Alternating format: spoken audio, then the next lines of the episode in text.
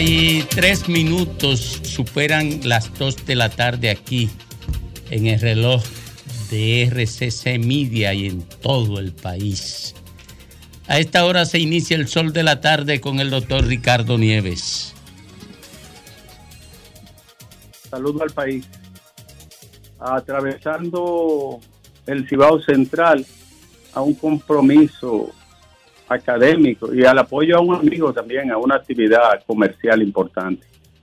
Voy por Bonao y ya habemos senador, digo candidato, ¿no?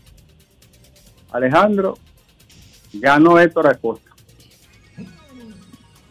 Ganó el Torito la encuesta y es el candidato a senador por el PRM Monseñor Noel.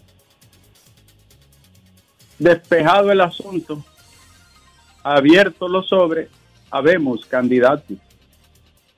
Los productores de huevos se declaran en quiebra y culpan al gobierno de la situación. Dicen que han perdido más de 50 millones de huevos, equivalente a un, aproximadamente a mil millones de pesos, desde el cierre de la frontera. El gobierno tiene que asistir a los productores. El gobierno está en la obligación de apoyar a los productores.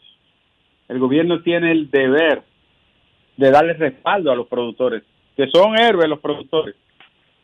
Y también la sociedad y los productores tienen que comprender que este es un tema de ahora o nunca, o nos convertimos en un relajo de los hermanos y vecinos o ponemos orden alguna vez en la vida.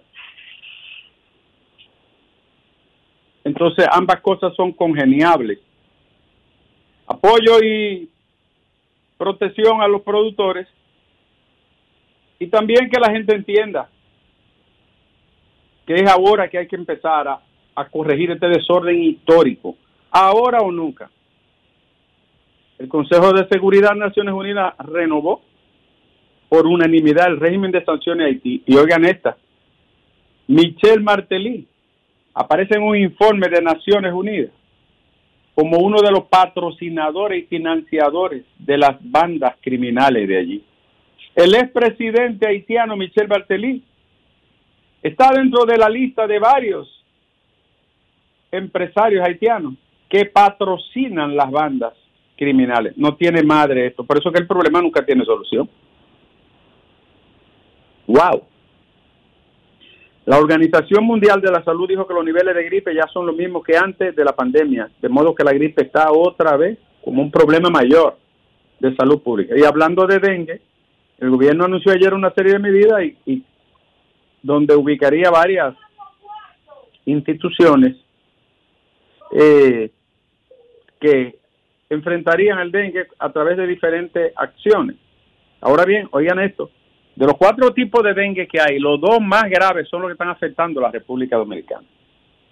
Por eso también la cantidad de, de personas ingresadas y de fallecidos que según notas oficiales alcanza 11, lamentablemente. Y hablando de dengue, el doctor Pérez Vidal, médico cuya hija murió por causa de este, advirtió de lo costoso del tratamiento para tratar esta enfermedad. Dijo que es muy costoso y que, por ejemplo, la féresis de plaqueta es difícil y cara. Este es uno de los padres que son médicos que perdieron su hijo por esta enfermedad y que ha sido un lamento de, todos nosotros, lo que le conocemos y del país. Estados Unidos lanzó una alerta mundial de viaje para que sus ciudadanos extremen riesgo eh, o seguridad ante la eventualidad de riesgo de ataque en diferentes partes del mundo. Y es que los sobresaltos y las preocupaciones están presentes en las grandes capitales del mundo después del conflicto israelí y Gaza. Señores, Anthony Virjan Saint-Pierre, intelectual y el ministro haitiano, fue secuestrado ayer. Secuestrado este hombre, un ex primer ministro y un intelectual de la República Haitiana por una de las bandas criminales. Tengo más, Alejandro.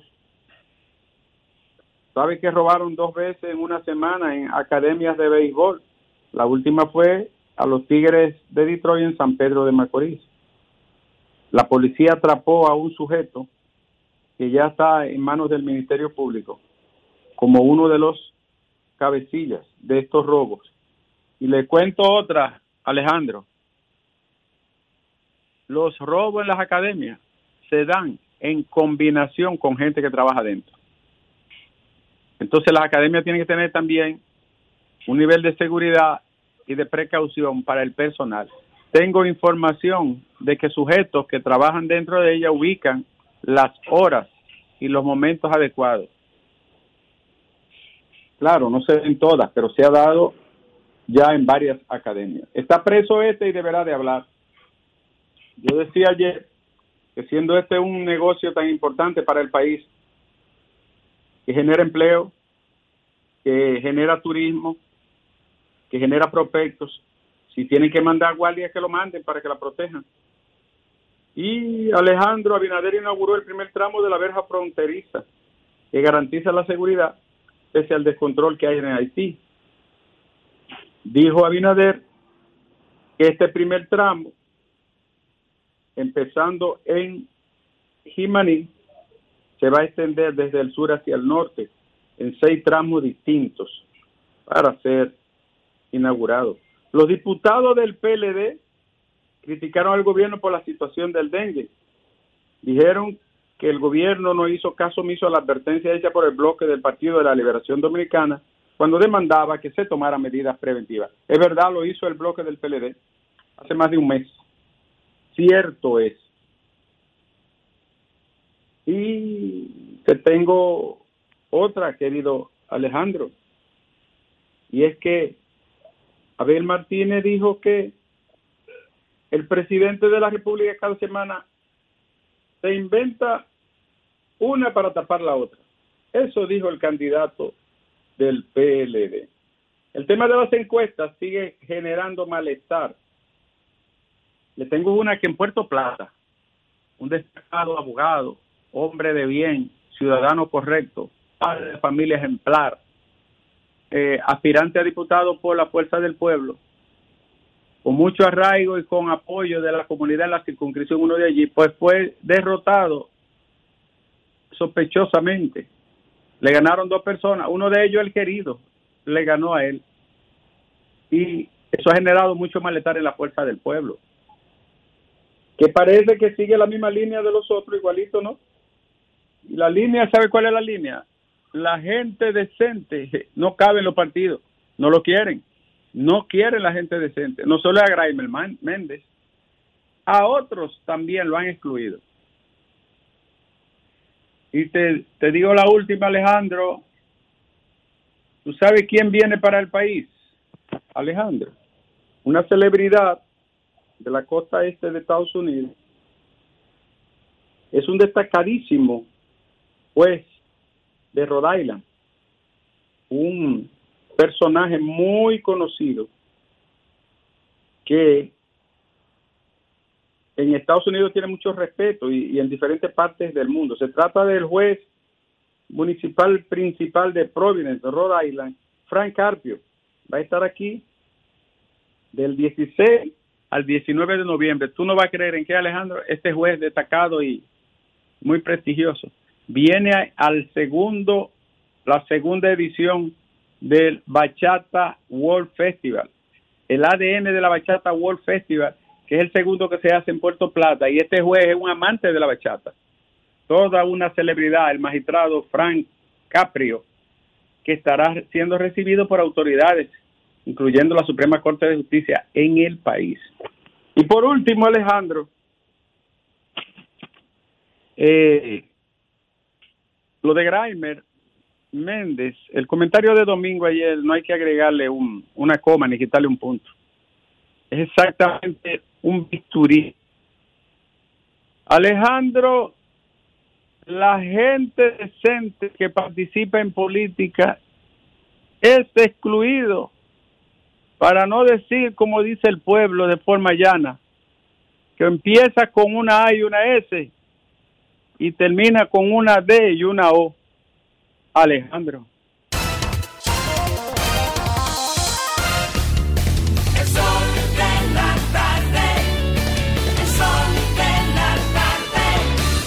Comunícate 809-540-1065.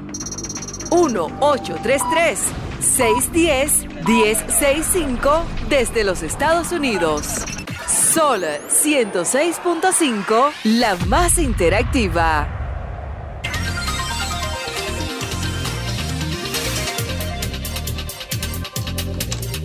15 minutos completan las 3 de la tarde y nos vamos con la gente. Vamos, vamos a hablar con la gente. Luego, luego de el policomentario, ¿verdad? Vámonos por aquí a ver quién está por ahí. Buenas tardes. Yo Adelante. quiero hacer dos denuncias, por favor. La primera. La primera es que eh, cuando se hizo la resolución del servicio doméstico, muchas personas cumpliendo con la ley hicimos el registro, pero el dinero pagado no fue a ninguna cuenta de AFP. Le fueron creadas las cuentas a las personas, pero ni, ni le dieron el, el seguro de salud ni la AFP, pero el dinero está ahí, lo que aportamos desde abril hasta agosto. Y nadie sabe decir nada, ninguna de las instituciones involucradas. Oh, atención, ministro de Trabajo. No, eso es la atención, el, el- la Tesorería Nacional, porque ellos son que recibieron el dinero y di que no tienen un mecanismo para devolverlo, pero no, tenían pero, para pero usted sabe por qué tiene que ser el ministro de Trabajo. Porque él fue acogiéndose a una decisión de él, pero además él es el presidente del Consejo de la Seguridad Social. Bueno, tienen que buscar Por- un por tanto- como ellos encontraron uno para recibirlo. No, no, pero óigame para orientarle. Por- Ajá.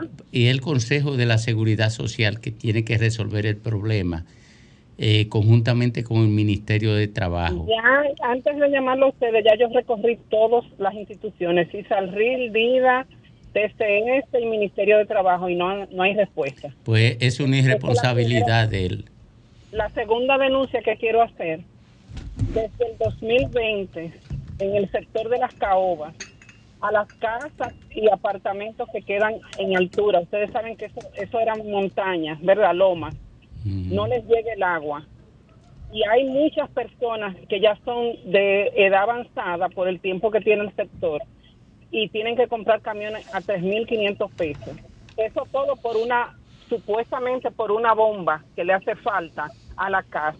Hemos hecho la reclamación por escrito, hemos llamado más de 50 mil veces, nos dicen que van a resolver, que eso es un problema que hay en, en Jaina Mano Guayabo, que le falta una bomba, pero tres años no son suficientes para resolver un problema y la gente pagando su agua. En el próximo periodo lo van a resolver. No Y cuando esté terminando el próximo, para el próximo. que resuelvan ese problema, que hay demasiado, o sea, ya, ya yo he llegado a la conclusión de que será que tienen algún negocio de camiones de agua, porque no, A veces ocurre eso. Buenas tardes. Buenas tardes, ¿cómo están? La reina, Santo Domingo Norte. Adelante. Aquí nada más hay una sola reina en, en el sol de la tarde.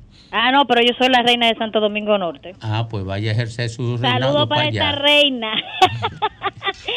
sí, óigame, con esto del dengue, yo entiendo que las campañas de limpieza son fundamentales en estos tiempos, ¿verdad? En estos casos. Entonces la población necesita ser concienticiada y orientada.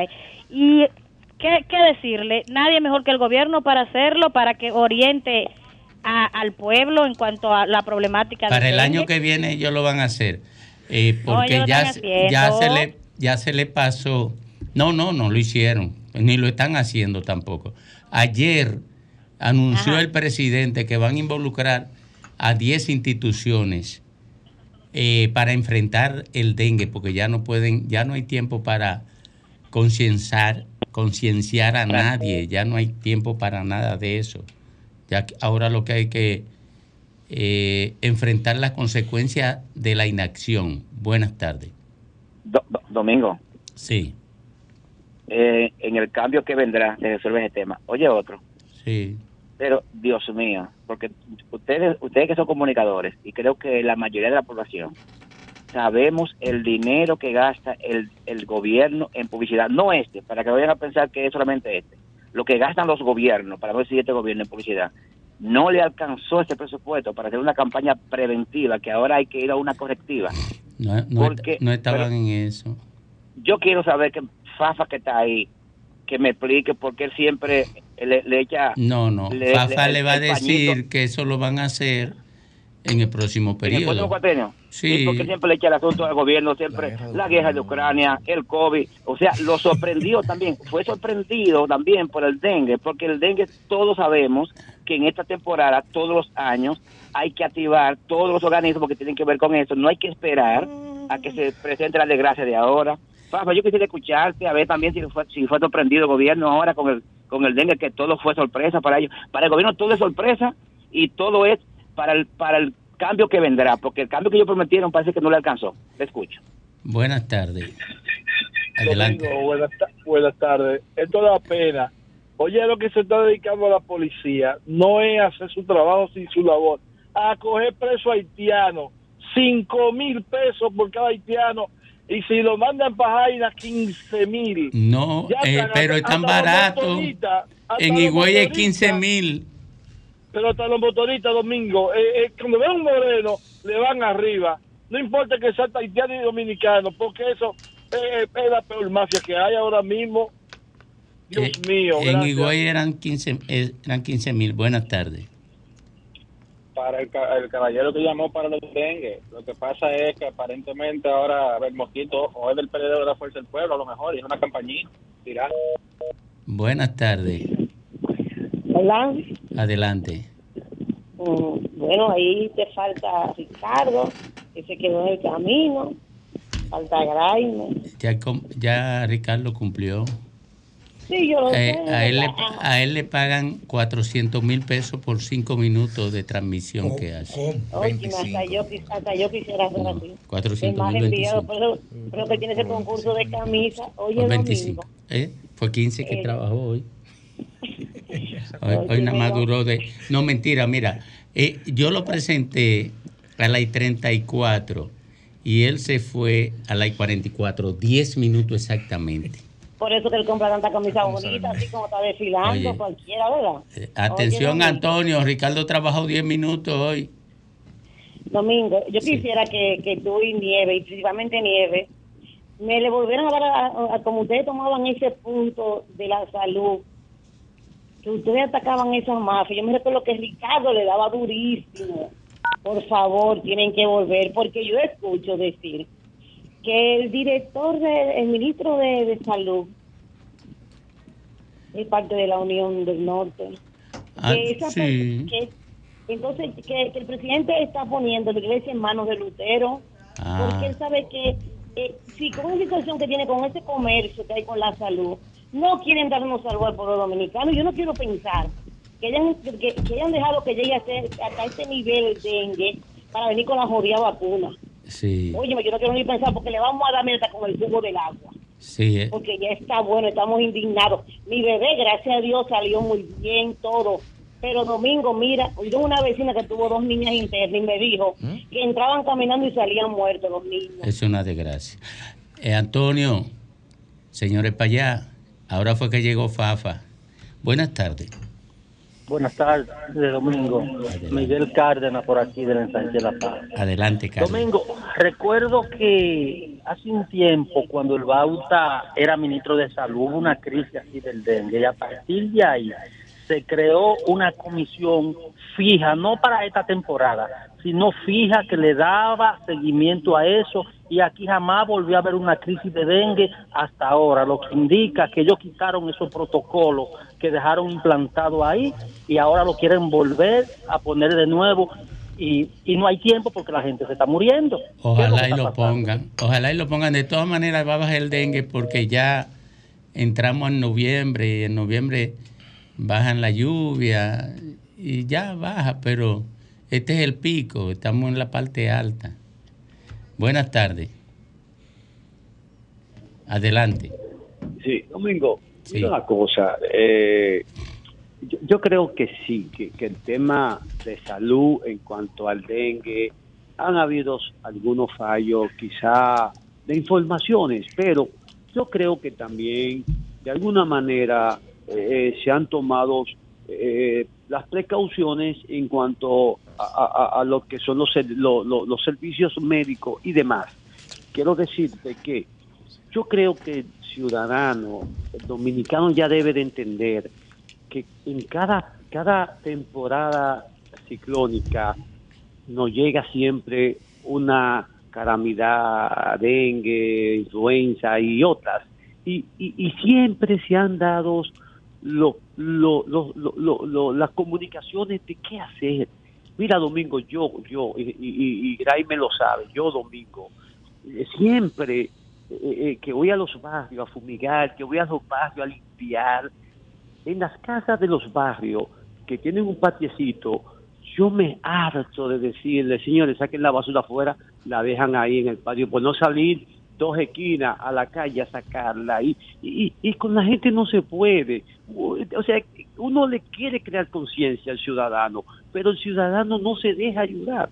Tú sabes, entonces es un tema difícil, complejo, tú sabes. Además, Domingo, hay que reconocer que en este país hay un logro compartido entre PLD y el presidente Abinader, que fue la pandemia, que definitivamente esto fue los más, lo más grande que ha sucedido en este país, porque se pudo controlar a tiempo y pudimos salir primero que muchos países hasta desarrollados. O sea, que no queramos politizar el tema con, con, con el PRD. porque Dice, yo creo que no le dice, anuncia a nadie. dice Héctor Guerrero que fue gracias a la talvia. Buenas tardes. Al caliente. Sí, alcalde. Adelante. Buenas tardes, Sí, caballero. Adelante. Yo siempre creo que cualquier casa que esté viviendo una familia, siempre hay uno que es responsable a estar seguro que la casa está cerrada.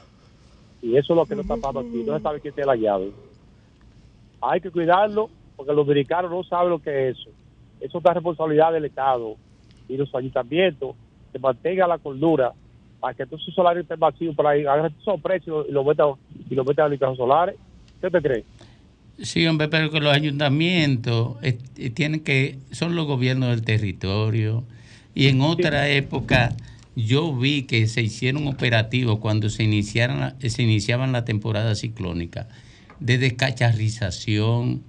Se hacía el operativo de descacharrización municipio por municipio y se iniciaba una, una campañita barata, que no es ni siquiera mucho dinero, cloro untado, tanque tapado.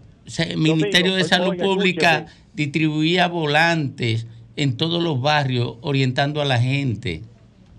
Domingo, escúcheme, aquí en la Sabana Larga hay una iglesia País Bien, detrás hay un colegio y hay un solar que usted se entra eh, ahí y pasa a la policía buscándolo y no lo encuentra. Porque, porque que lo mantiene así el ayuntamiento de Santo Domingo Porque no, Este. hay, no hay nadie, porque si esos viejos que están en los Estados Unidos tienen dos solares, no tienen una familia y dejan un haitiano para que lo miren, al ayuntamiento que limpie esa vaina y le ponga una, un precio para cuando vayan con papel, le paguen ese trabajo a ellos. Claro. O que lo limpien, lo alquilen, lo hagan Oye, mire, aquí no hay un alcalde, yo no conozco uno que tenga un- una idea de lo que debe hacer un alcalde en el Aquí hay municipio. solares dentro de la ciudad, en Santo Domingo Este, que se entre la droga ahí y la policía se queda afuera mirando porque no sabe por qué lado le va detrás al delincuente Domingo. Sí, hombre, y los ratones andan ahí como, como andan la- la- los carros escuchando en la avenida. Eh, Aquí nada más quieren ser alcalde para enseñarse y de que decir yo aspiro a presidente después. Buenas tardes. Domingo, buenas tardes. Buenas tardes.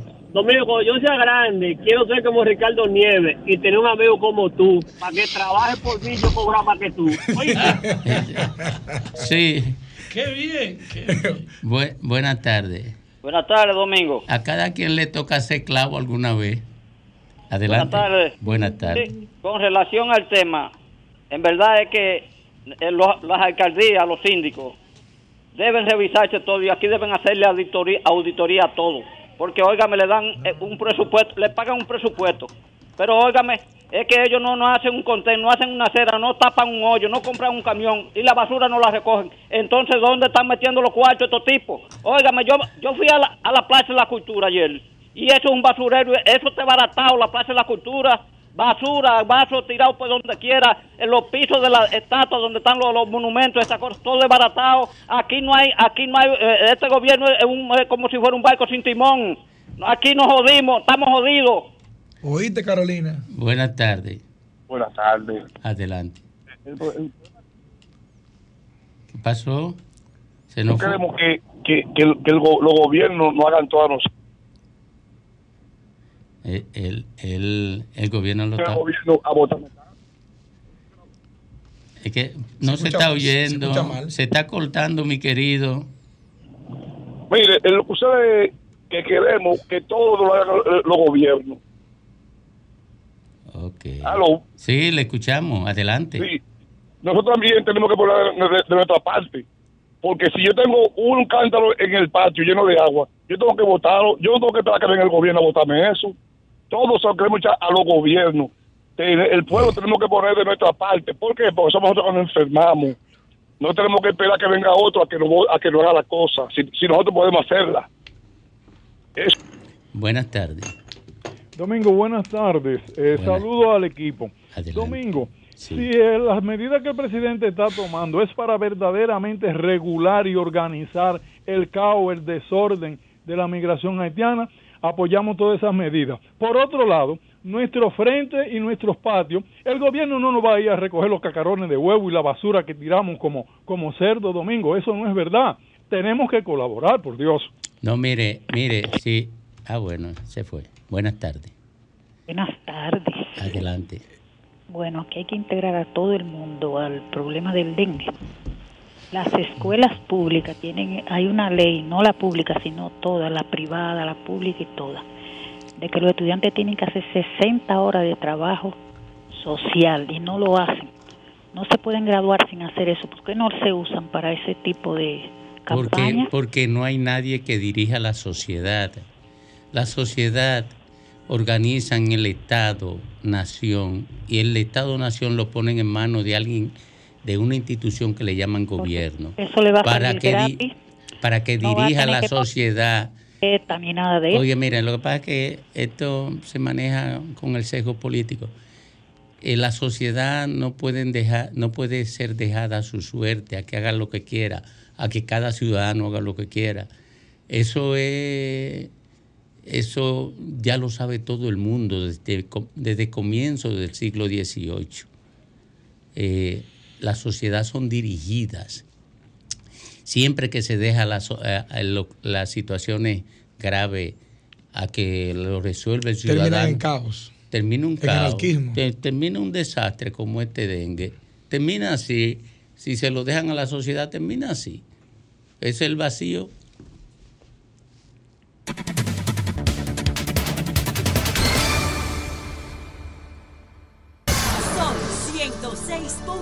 106.5. Bueno, retornamos al sol de la tarde, al sol del país. Feli Lajara, ¿cómo va la alianza eh, Rescate RD? ¿El acuerdo o el desacuerdo? No. Dice Rosario Espinal, y vamos a ver si hablamos ahorita con Rosario Espinal, que el PLD y la Fuerza del Pueblo no son aliados, que son Contrincante. contrincantes. Bueno, lo que pasa es que lejos de tú verlo como problema, tiene que verlo como una solución. Como una oportunidad. ¿Por qué? Es que son una gente que salieron enemigos hace tres días. Y ya se están sentando de hermanos que acuerdo. pelearon. Dos hermanos que pelearon y se odiaban y de todo. Que eso era un tema de 20 años. Y en, y en, y en dos años ya resolvieron sus diferencias. El problema es que el papá del hermano dice que no se arregla con la mamá. ¿Cómo se explícate? Vamos a ver. Doctor intelectual, lo que No, te no, no, no, no. No, porque el problema no es abajo, el problema es arriba. Y es arriba de un lado, el presidente de tu partido. Lo que pasa es lo siguiente, recuerda, para poder ponerse de acuerdo como, como partido político, el PLD y la Fuerza del Pueblo necesita obligatoriamente la venia, ¿verdad? El contubenio, la, la permisividad de la cabeza, Pero del candidato y del presidente. No, si ellos no estuvieran de acuerdo con la alianza, no tuviese el PLD sentado negociando, ¿entiende eso? El problema de la alianza se llama No, Danilo no, no, Medina. No, Punto. no, no. Todo lo que tú saques de ahí es teoría de conspiración, porque Danilo como presidente del partido tiene que ser el primero que dé el visto bueno para la alianza. Ahora bien, hay detalles de la alianza que ya chocan intereses partidarios, intereses de candidatura y que habrá Intereses que... locales. Intereses locales y hay que sentarse a definirlo y a pulirlo. Y donde no se pueda, no se puede. Entonces, ¿tú crees que la- tú me estás diciendo, o yo estoy entendiendo, Ujú. que la contradicción que imposibilita la materialización de la alianza al inmediato es a nivel de base, a nivel de regidores y, da- y no de Leonel Fernández y Danilo Medina? Mira, mira, mira, no te puedo decir ni que sí ni que no. Oye, ¿por qué? Lógicamente, cada decisión, y más en esta etapa, que ahora estamos en lo macro. Anteriormente estábamos en lo pequeño, en los distritos, los municipios. Ahora estamos hablando de Santo Domingo Norte, hablando de la capital, hablando de, de donde están los votos. Entonces aquí hay que ver quién- qué partido tiene mayor capacidad de, de negociación o quién está mejor preparado para sentarse en una mesa de negociación. Lógicamente, cuando tú te vas a sentar en una mesa a negociar, dice Harvey Spencer, que tú sabes más que yo, en la serie muy famosa La Ley de los Audaces, que para tú sentarte en una mesa a negociar, necesitas sentarte como fuerte. En este caso, ambos partidos se sienten fuertes negociando. Eso quiere decir que habrá que hacer mayor esfuerzo de concertación entre los actores. Pero que yo creo que independientemente de quién sea más fuerte para negociar, hay que tener un entendimiento obligatorio, porque tenemos una fecha eh, con, con, con, El domingo con- 29. con un plazo fatal para ponerse de acuerdo en todos sus puntos. Y todo el mundo sabe que si ese pacto se concreta como se ha anunciado, que en vez de ser un pacto parcial en un 60%, se convierte en un 100%, estamos diciendo que tú estás garantizando que una fuerza que ganó por 16 años consecutivos, tú dices, no, que el, el PLD tuvo en el gobierno 16 años, no fue el PLD, fue el PLD de Leonel, el PLD de Danilo, eran los dos compactados. Y esa fuerza más el PRD, que siempre sumó 5 para hacer la diferencia en una primera vuelta, es lo que garantiza hacer candidaturas fuertes. Pero te- me permite recordarte que Sí. Luis ganó con un 53 y que toda la diferencia sumada era 47. Sí, pero mira, recuerda que Ay, Luis- no, ahora tú vas a Sí. venir con la teoría de conspiración de la fuerza del No, pueblo. Y de no, la- no, cero teoría de conspiración. Luis ganó con un 51%, ¿verdad? 53. 53% está bien, pero ¿de qué porcentaje de la población? No, no sé. Menos de un 50%. Estamos diciendo que Luis fue electo presidente Ah, con, los mismos votos que sacó en el 2016. Y eso no puede pasar, ¿verdad? No, espérate. La diferencia es que el nivel de atención que hubo fue tan grande que su propia cantidad de votos le permitió irse en una primera vuelta. Eso quiere decir Pues que... tú estás proyectando la atención del futuro. no, no estoy proyectando la atención del futuro. Lo que estoy diciendo es un tema de legalidad y legitimidad al mismo tiempo. No, no, no. Pero Sí, eso- claro que no, sí. pero esa no es la discusión. La discusión son los votos que están en las Sí, sí, sí, está bien. Lo que te quiero decir con eso es porque tú me lo pones como con un techo alto, el techo es bajito. Por eso es que eh, hay mucha teoría de conspiración también con el tema de las encuestas. Diga, diga Fafa. Miren, ustedes no pueden pasar por alto que hay un déficit global de la política. La política ha convertido en un medio para la gente buscar una oportunidad de aprovechamiento de la jerarquía o de la relación con los sectores interesados de la sociedad que tienen medios. La política no es un servicio. Mire cómo ustedes están tratando el tema de la reconstrucción del poder. El PLD y la fuerza del pueblo. Lo primero que tienen que decir es cómo podemos convertirnos en una fuerza única para poder aspirar a competir. Y ahí es que está el problema de las diferencias, porque han pesado más las actitudes personales de los jefes que la búsqueda de esa solución. Si queremos ganar, tenemos que unirnos sin reparo, porque no es verdad que sin entenderse en ese orden pueden competir. Yo creo que eso refleja lo que ha sido la política, una batalla por el reparto, no un canal de compromiso para un servicio. Y el PLD, 20 años en el poder, que no hay paja de coco. 20 años en el poder, no solo tiene un problema. Mira, y, cambiaron, líderes, y cambiaron la sociedad. entre- en- en- en- ¿Qué cambiaron? ¿Qué? La sociedad por completo. ¿Qué cambiaron? El PLD en 20 años cambió por completo la sociedad. Al nivel de poner como una cosa natural el robo público de las instituciones. Igualito- Porque igualito ahí que ahora Fama Ay, viene con papá, la tú no, tú no retórica. puedes decir que el No PLD cambió esta- este país, por Pues Dios. claro que no. Pero claro Por que eso no, eso es claro la- que la no. materialidad está ahí, Pero está. Pero oye una cosa. No, pero espérate, Fafa, porque vamos como ya que el Pues no estripador por parte. y ahí no hay presa, Tú no puedes, carretera, o sea, no tú puedes evitar, tú puedes evitar que el analfabetismo en este país era de más de un 15% y que el PLD lo dejó en 5.5. Tú puedes evitar, tú puedes evitar que el PLD creció una economía por encima del 5% durante 16 años y que en el único momento que no creció por encima del 5% fue del 2000 al 2004 cuando el PRM quebró el Estado.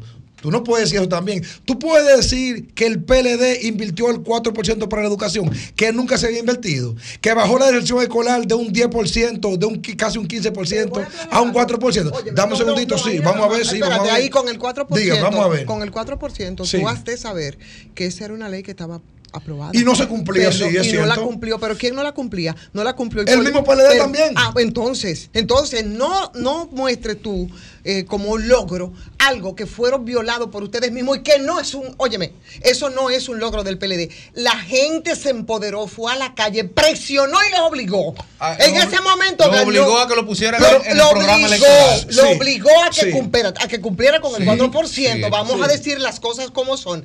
En ese momento ganó la presidencia Danilo Medina. Y lo hicieron con todos los- no, no tenía de Y otra. cumplió. Pero no tenía de otra porque tenía que- por años. es que hace años y no se hacía, Perdóname, pero no lo hacía porque usted, el mismo PLD no lo hacía. Estaba violando lo que estaba aprobado y era por ley. Y la gente obligó al PLD. Y después los escándalos de corrupción que ha reivindicado este gobierno también, ¿eh? También Ivonne, se y ahora- han ahora sucedido. no hay escándalo. Porque desde el Pero espérate, cuatro- perdón, no hay escándalo ahora. Pero por eso Pero estoy dime si no hay diciendo, escándalo ahora. Pero estoy Porque diciendo. tú me- me acusas del pasado y me dejas el presente no, libre. No, no, Digo, lo ha reivindicado porque también Sí. se han cometido los mismos escándalos de corrupción. Más que no antes. estoy, yo no sé si más, Más que o antes. si menos. Lo que te estoy diciendo, que ese 4% ha sido motivo de escándalos de corrupción desde que la gente obligó al PLD que violaba la ley y que no cumplía con el 4% y que ahora se sigue robando y que no lo pueden exhibir como un logro. De ninguna manera. Eso es un logro de la gente en la calle. Mira, Vamos a decir, mira, puede seguir. Mira, eh, me gusta cuando, cuando, cuando habla Domingo, porque Domingo muchas veces abordando ¿Y todo esto sus temas. No, no, no es cuando me favorece, porque tú también le das su cariñito contrario, ¿verdad? Como dicen, también golpea. O dice la verdad. O dice la verdad y diría, duele. sí. O dice la verdad y duele, ¿verdad? Pero Domingo aborda mucho siempre el tema desde el punto de vista social. Es una conquista del pueblo, y yo estoy de acuerdo. Que el 4% es una conquista del pueblo. Pero eso no fue lo que tú dijiste, porque apostan, apuestan a esa ignorancia no. de la gente, que es responsabilidad no solo del PLD. Podemos echar un poco, poco más hacia atrás Ivonne. y colocarnos ahora, en Sí, este momento. Pero oye esto, Ivonne. ¿Ok? Yo estoy en Pero medio- tienen que repartir la culpa todos. No, yo estoy en medio Y de una- ustedes también. Yo estoy en medio de una argumentación con una, retro- con una retrospectiva histórica, hablando de casos de éxito y de fracaso. Sí, pero tú decirte. mostraste como un éxito, de, como un Sí. éxito de la gente. Pero es que Eso estoy- no es del PLD. Es que estoy de acuerdo contigo. No es del PLD. Es un éxito de la gente. Pero y la- total, todavía no es un bien. éxito, porque todavía estamos Pero mira, pregunto. bregando ahí, ¿qué es lo que vamos a hacer con Pero el tema de la Domingo, educación? tú que eres un sociólogo, sociólogo con tu certificado, es un éxito y una conquista de la gente. ¿Aprobado y ejecutado por quién? Porque la gente lo obligó. Por el poder político. Eh. Es que no Sí, importa, nadie lo obliga si no tienen voluntad. Tiene que existir la voluntad política para esos fines. No, no, no, no lo obligan si tiene voluntad. Claro que no lo obligan, porque no- tú crees que el PLD salió. Lo que porque pasa- sí, lo que el PLD pasa- salió porque la gente se empoderó y lo sacó a patada desde la Lo que calle. pasa es que hubo un Con compromiso todos los logros. político. Y sí, Sí. hubo logro, porque nada es absoluto Porque de lo- ninguna lo- manera. los políticos vieron el 4% un negocio. Sí, Sí, pero miren. Eso fue por eso hubo compo- No, no, pero una compromiso cosa, no solo que lo vio, sino que ese era el sentido de toda la administración de recursos. Yo creo que cuando tú te puedes hacer un balance de- en tu visión positivo, de crecimiento, de todo, te separa. ¿Y por qué tú crees que la gente terminó rechazándolo si era como tú Por dices? una coyuntura como pasó en como pasó en Latinoamérica entero. Una coyuntura. Una coyuntura como pasó en Latinoamérica entero. Igualito. Esa coyuntura Mira, de América Latina que comenzó en el igualita. 19 y comenzó en Chile, porque comenzó en Chile fue, y, y se detuvo con el tema de la, del COVID y el tema de la pandemia Aquí nosotros estábamos como que no era con nosotros y teníamos mil razones hasta que la gente decidió. Y eso es verdad. Y no es, y no es verdad que en el PLD no se pueden exhibir logros. Claro que no. no. Muchísimo. Claro que no, porque nada es absoluto, pero imposible que en 20 años no puedan exhibir. Claro que lo pueden exhibir ahora. Vamos a poner en una balanza y vamos a ver que en medio de todos esos logros, ¿por qué la gente se hartó? ¿Tú sabes por qué la gente se hartó? La gente se hartó por la acumulación, la gente se, se, se hartó por el robo, Saturación la gente se saturó de la corrupción que les restregaban en la cara a la gente y de su hermanita gemela, que es la impunidad. Ese fue el detonante en el que se montó Luis una, pre una pregunta, Ivonne, yo estoy de acuerdo contigo para que tú veas. Ahora la pregunta es, ¿y todo eso que tú me estás diciendo ahora no existe? Pero yo no estoy diciendo que no. Ah, lo que pasa es que tú ves es pasado, no, no porque tú Mírame el presente. No, es que tú no, no me pero no, no, no pero, me lo borres. Es que tú estás haciendo una valoración contigo. Pero querido, es que tú la corrupción pero, no ayer espérate. Pero, tú estás haciendo una valoración es de 20 años. Entonces, tengo que hablarte de eso. Porque tú me estás hablando a mí de eso. Claro que sí, que ahora hay corrupción. ¿Y a ti quién te dijo que yo estoy defendiendo esta administración? Ay, que así que parece. Ay, que así que parece. Ah, yo vine no, no, así que parece. Yo, soy, así no, que parece. yo no la vengo defendiendo. Así que parece. Yo no la vengo defendiendo. No, no, porque eso es lo que quieren hacer ¿verdad? Para tratar de neutralizarte. Déjate de cosas. Eso no es verdad. Tú estás hablando y sí, te estaba haciendo toda una, una apología de los 20 años del PLD. Y tuve Con que luces y sombras. Y tuve que recordarte. Con luces eso. y sombras. Pero yo no estoy diciendo que este recuerda bueno. a pueblo, que el pueblo está ahí, está yo no estoy, las cosas. Óyeme, yo no estoy diciendo que este, en este no hay corrupción. Es más, yo digo más. Yo digo que Luis Abinader y el PRM es producto precisamente de esas luchas de la gente por el hartazgo, por la corrupción, por la impunidad exhibida por el PLD, montado encima de esa ola. Porque aquí, ¿sabe por qué? porque aquí no había otro instrumento organizado como partido masivo para, masivo para que para que para que pudiera colocarse a la vanguardia por eso y ahí se montaron. O sea, yo critico también, para que no me vengas a decir. ¿Qué hacemos ahora entonces? ¿Y qué hacemos ahora entonces? ¿Qué hacemos ahora? Por lo que tú me dices, ¿qué, hacemos? ¿Qué hacemos ahora? No, una ah, porque lo que tú dices. ¿Qué hacemos ahora entonces? Oh, ahora tenemos que avanzar. ¿Qué hacemos ahora? Tenemos ahora, que avanzar. Ahora tenemos que avanzar. Pero, pero, pero, antes había que salir de ahí a la mala por la dona y. Exigir cabeza. Es lo mismito. Oye, pero yo no estoy diciendo. Es que tenemos tres escándalo la corrupción y nos hacemos los ciegos ahora. Pero es que yo no estoy diciendo lo contrario. Yo no estoy diciendo lo contrario. Es que tú estás. Es que tú estás distorsionando porque tú te crees que yo, yo me voy, ¿tú te crees que me va a colocar bien una trinchera político partidaria como tú y yo no lo critico. Eso es legítimo. Pero no. Pero no me reduzca para argumentar, no me reduzca. O sea, ah, no me reduzca pero político. Es, para argumentar, no me reduzca. Eso no, no, pero no eso no es vergonzoso. Sí. Ahora, miren, no, no, es vergonzoso, pero yo no, lo, lo critico. Pero no, lo hagan. no, pero yo no lo critico. Pero mira, está bien, tenemos ahora mismo escándalo de corrupción en el norte. ¿Cierto o falso? Tuvimos escándalo de corrupción en salud pública. Tú no criticas más el sector eléctrico que yo, es verdad sí, claro sí. Tenemos, escándalo, tuvimos escándalo, recuerdan, con, con Portuaria, con el caso de Puerto Plata, recuerdan, o ya se le olvidó. Tenemos escándalo de corrupción también aquí ahora mismo con, con el Intran. Que nadie está negando eso. Espérate, pero espérate. Tenemos que escándalo de corrupción también aquí con la lotería. Pero tenemos escándalo de corrupción por todos lados. Esa discusión a la Eso es un desorden. Ahí la lesión. Sí, y, le va a pasar lo mismo. Es vamos a volver a mismo. ¿Tú te crees que no hace ah, tres ah, años? A no, a sacar mal hecho. Oye, pero nada más son tres años, no se nos olvidar. Ah, ni se han reivindicado. El progreso tiene que volver a este país, que este país se jodió. Ni han pedido, pero permítanme, este país está permítanme una opinión, permítanme una opinión. Para nada. Leonel Fernández es de lo que tienen que pedirle perdón a este país. Perdón. A toda una generación tienen que pedirle perdón. Le, dio la orden de Duarte Sánchez Mella al que, al que van a someter ahora. A ahora a financiar banda. Usted, usted tiene razón. Escúcheme, tiene razón. Usted no me la tiene que dar. Yo sé. Escúcheme. Es verdad, el PLD tiene que pedirle perdón a este país. Yo, acecha, pero espérate, yo, sé por qué vamos, dime. El PLD mm. tiene que pedirle perdón. Por haber este permitido que el PRD ¿Sabe por qué? Por qué? por haberle permitido que este gobierno de debarate este país no, en cuatro bro. Pues, Feli, por favor. No me gusta ni siquiera.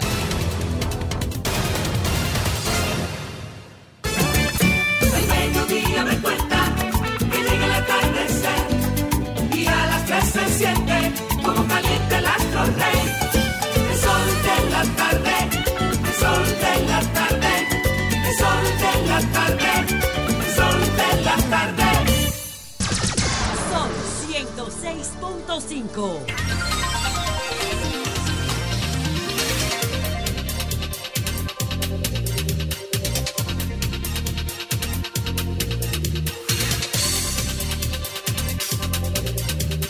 Bueno, retornamos al sol de la tarde a las 3.28 minutos. Fafa, pero Feli Lajara te dio una pela en lengua y tú te quedaste callado.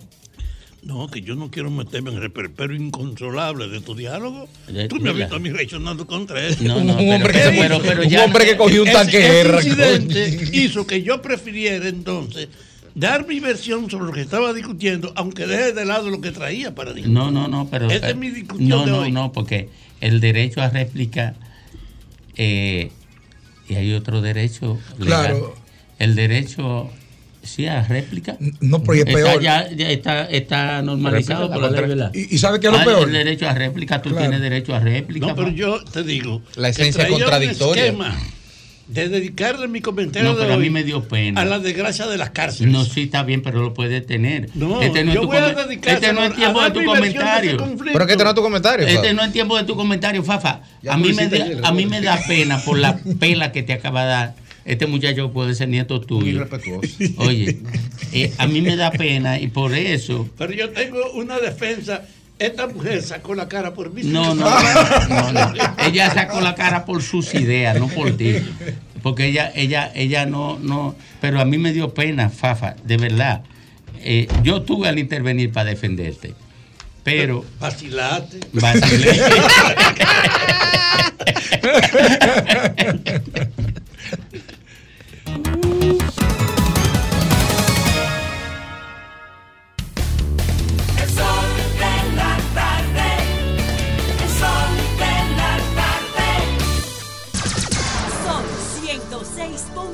106.5.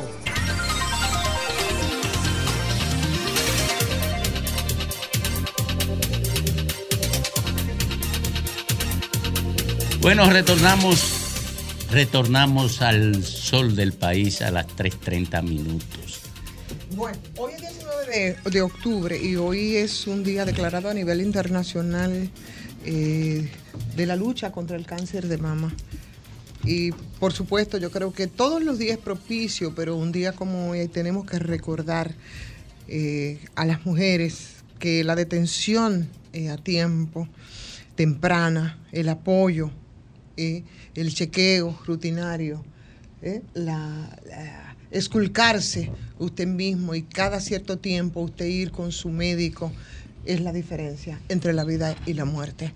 Aquí tenemos unas estadísticas bastante, bastante elevadas sobre, sobre el cáncer de mama, pero cada vez eh, cuando se hace la detención a, tiempo, son menos las mujeres que mueren por esta, por este, por esta enfermedad tan terrible, tan terrible.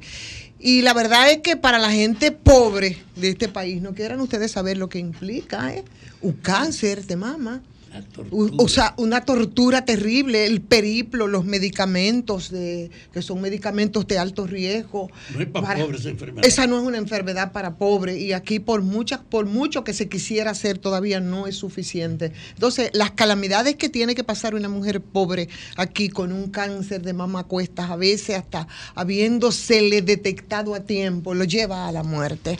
Entonces, mujeres, yo quiero hacer un llamado. Yo creo que, yo, yo creo como decías tú, Domingo, y, y yo vine, eh, déjame decirte que aquí yo creo que son pocas las personas que no han tenido cerca un pariente eh, o sobreviviente o De que primero o segundo grado seguramente que tiene Para, así es. Claro. Yo puedo dar testimonio, por ejemplo, de mi madre que es superviviente ¿Y yo de cáncer de mama. Y yo de mi madre. Sí, ah, bueno, pues en- eso, eso es de así. cáncer de mama. Ah, exactamente. Sobreviviente de cáncer de mama, pero hay muchas que no y entonces uno se pregunta, eh, y habría que ver la estadística al respecto, si este incremento del cáncer de mama es producto realmente de un cambio de dieta, problemas, estrés o lo que sea, o, por suerte, consecuencia de, de campañas que promueven una autodetección por mayores niveles de concienciación. Si las mujeres se detectaran, eh, se, se, se auscultaran de manera periódica, si supieran hacerlo también, contribuirían a, a su supervivencia, pero también a aumentar la tasa de prevalencia de la enfermedad. Y recordar también que esta no es una enfermedad solo de mujeres. Recordar que hay un número de un porcentaje mínimo, parece que es un 2 o un 3 de, de cáncer de mama que son de hombres. Y ahí es peor porque un, por, por un tema de, de- de- heterosexualidad patriarcal y de mitos y de, y de tabúes, un hombre no se va a estar ocultando. Y yo nunca he visto un hombre, yo me he hecho dos, eh, yo me he puesto, ¿cómo se llama la prueba? Cuando te- una mase- Mam- ma- ma- mamografía. Yo me he hecho Mamografía, dos mamografías. mamografía. Porque mi mamá, eh, si te da un dolor en, en- en esa zona y tu, y tu madre le dio un cáncer, usted tiene que ir y Claro. aunque usted sea el único hombre que esté ahí, usted va y se la hace. Claro. Pero recordemos que el comunicador, me parece, me parece que fue el José Guillermo Suárez, Exacto. tuvo un cáncer, un hombre tuvo un cáncer de mama. Entonces también los hombres que no se descuiden con eso.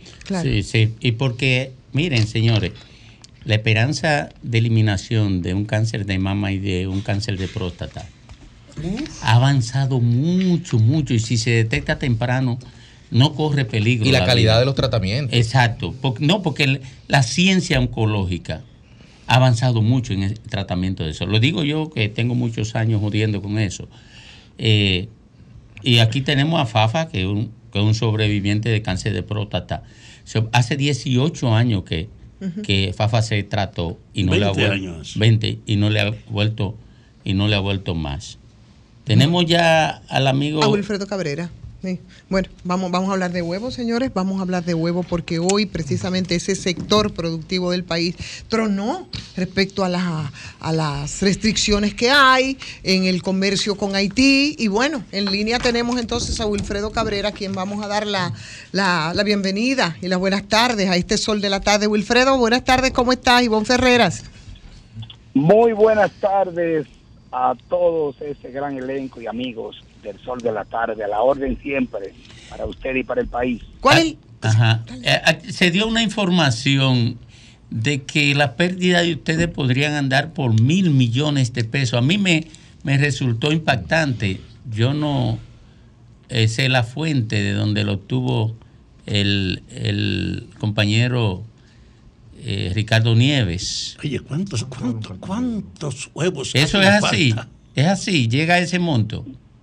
Bueno, eh, yo, quien le habla es una persona de no alarmar mucho la situación. Siempre trato de ser lo más positivo posible, pero también lo más real posible. Eh, la situación que lamentablemente está pasando el sector avícola y especialmente en el subsector de los huevos, debido al cierre de la frontera, que dice un refrán que uno muchas veces no sabe, porque como no se cuantifica eh, en, en forma eh, concreta de las, lo que se exporta a Haití, hasta ahora pudimos darnos cuenta de que en vez de 30 o 40, como se decía anteriormente, estamos hablando de más de 50, 60 millones de huevos que se vendía en los cuatro mercados con la frontera con Haití. Si sumamos 60 millones y ya vamos para un promedio de ya llegando a un mes del cierre de la frontera, eh, la situación es muy delicada. ¿A qué? ¿A dónde, ¿De dónde sacan los mil millones? Si estamos hablando que el huevo, lamentablemente, ha habido que vender muchos de ellos hasta dos pesos y un costo de producción por encima de 4.75 cada huevo. Cada huevo. Entonces, y multiplicamos que aquí en el país se están produciendo cerca de 300 millones de huevos al mes, 310 millones, estamos hablando de que el número es por ahí que sale. Ahora bien, esto afecta en sentido general, lógico, que lo que tenían las el mercado para vender a la frontera están más todavía porque han tenido que guardar huevos por más días, pero el precio de 5.30 que estaba la unidad en granja, hoy día el precio máximo es 3.50, pero hay venta de 3 pesos, de 2.75 y hasta 2 pesos el huevo que no tiene salida. El gobierno actuó de manera inteligente y rápida en un momento dado, a principio, en fin, en pos de buscar una solución a la situación que teníamos el subsector de los huevos. ¿Qué hicieron? Se aumentó el plan de consumo de INAVIE, que eran de una vez a la semana, cerca de dos millones de huevos, que es una ración de huevo a la semana, se aumentó a dos veces. Ya teníamos dos millones de huevos. Por, por dos, ¿Y lo dejaron en una unidad? y, y le iban a, a poner dos huevos en cada parte. Eso iba a llegar a 8 millones de euros. Perfectamente bien. Eso ayudó la primera semana. Eh, eh, lamentablemente no sé cuál fue la razón de que la, según me dicen, no lo puedo confirmar porque no tengo la facilidad para esa parte, pero según se dice, volvieron a la posición original anteriormente, no sé, está la duda ahí en esa parte. Yo lo que sí sé que no se están comprando los 8 millones que se pensó que se iban a comprar a través del INAVIE. Pero, eh, Wilfredo, usted que además del subsector huevo también es apicultor, o sea, eh, productor también de pollo. Eh, ¿Y qué pasó con, con la Asociación Dominicana de Apicultura que iba a ser, no como intermediario, pero bueno, iba eh, entre el gobierno con los, pe- los productores más pequeños, iba un poco Sí, a actuar? ¿Qué pasó con, con eso? Ahí es que voy. Eh, se hizo un plan. Primero fue con el INAVIE, que se aumentó el consumo. Segundo, a través del INESPRE, que también está comprándole precisamente, primero a través de la ADA como representante de todos los productores, se hizo un plan de compra masiva de más de 40 millones de pesos en huevos, eh, rápidamente eh, dándole prioridad a los pequeños y medianos productores y que estuvieran en la zona fronteriza. Eso se hizo pero se hace una vez, pero los fondos para comprar esa cantidad de huevos, estamos hablando que se necesita mucho dinero. Y además que el INESPRE cuando compra el huevo y lo vende a 100 pesos, primero está mandando un mensaje que el cartón de huevo cuesta 100 cuando no se puede vender a 100, amén. Y el que compra el cartón de huevo en el INESPRE no lo compra en un colmado porque ni en un supermercado porque ya tiene su cartón. O sea, que es buena la intención, pero no es para resolver el problema. Ahora bien, se está exportando y ahí es que vamos. ¿Qué necesita el sector? Exportar a otro mercado. Por ejemplo, yo estoy exportando a cinco destinos fuera del país, incluyendo a Cuba, porque las islas pueden comprar 30, 40, 50 mil, hasta 60 mil, 100 mil huevos. Ahora, Cuba es un país que pudiera, y eso ya yo lo manifesté a las autoridades, que pudiera eh, a través de Cancillería, a través de, de Industria y Comercio, eh, en esta situación, poder colocar 10 millones de huevos semanales, que son 40 al mes, y ahí sí estaríamos hablando una, una algo que se pudiera hacer de manera rápida, Wilfredo. gobierno a gobierno, y eso ayudaría bastante al sector. Wilfredo. Pero lo más importante es la capitalización del sector avícola, porque no está dando para poder dar alimento a las gallinas que tienen los Wilfredo, en, en esa línea, y es tan, es tan fácil y tan rápido poder, sobre todo desde el punto de vista fitosanitario, poder buscar mercados fuera de la República Dominicana con esos volúmenes. Sí, porque yo estoy deporté, yo porté un millón de huevos esta semana que pasó a Cuba. Pero para Y los grandes productores, pero los pequeños no, Wilfredo. Wilfredo, para ustedes los grandes, pero los pequeños no, no sería Pero tan mi fácil. amor, automáticamente tú sacas 40 millones de huevos, ahí nos beneficiamos el país Claro, entero. en el hueco se va todo. O sea, yo lo que digo es, tú tienes que buscar para poder exportar, tener las condiciones sanitarias para poder exportar. Ahora bien, ¿qué es lo que se va a lograr con esto? Ahí se cayó, lo perdimos. Lea, eh, eh, eh, había cosas interesantes que parece que él quería eh, Sí, sí. transmitir. Eh, vamos a ver si lo localizamos de nuevo. Eh, bueno, el panorama parece que no es muy... No, y Domingo, resaltar que cuando se difícil. cuando comenzó la crisis se habló siempre de 30 millones de huevos. Así es. Y de repente, y esa era una pregunta que yo 60, tenía, transparentaron. 60. Y nos lo dijeron las mismas gente de ADA, de la que él también es parte. Que no estoy dudando de la estadística, simplemente que hubo un mayor detalle de como es algo tan informal y tan poroso. y Bueno, al final. Pero, pero la crisis produce en eso, muchas veces transparentar temas que se manejan de manera informal y luego hay que formalizar. Y es lógico, y es lógico, señores, porque aquí hay un tema de impuestos. Ya, tenemos, tenemos de nuevo, retomamos. Ah, Wilfredo, ¿estás ahí? Sí, sí, estoy aquí. Ah, bueno, pues adelante. Sí, Ivonne, lo que decía es que automáticamente se puedan exportar esos 40 millones de, de huevos a un destino, por ejemplo, como Cuba, que ya tenemos las relaciones, y, y automáticamente el precio, la demanda y la oferta se equilibra un poco y se puede ya hablar de que el precio vuelva a su normalidad de 4.50, 5, 5 pesos en graja, que es como tiene que estar. Sí, estar precio. Wilfredo, viendo el escenario actual y viendo que hay poco mercado y un, o un mercado deprimido por el tema precio, en estos momentos el costo de producción del huevo es más alto que el precio de venta en estos momentos para ustedes. Estamos hablando de que el costo de, de un huevo está, por- cerca de 4.60, 4.75 y se está vendiendo a precio promedio uno y otro a 3 pesos, vamos a hablar, no más de ahí. O sea, estamos diciendo que entonces por cada huevo que producen están perdiendo 1.5 a 1.7. 1.75, sí, más o menos, por 300 millones eh, ahora mismo. Pero ha habido, eh, está descapitalizado el sector, eso es la verdad.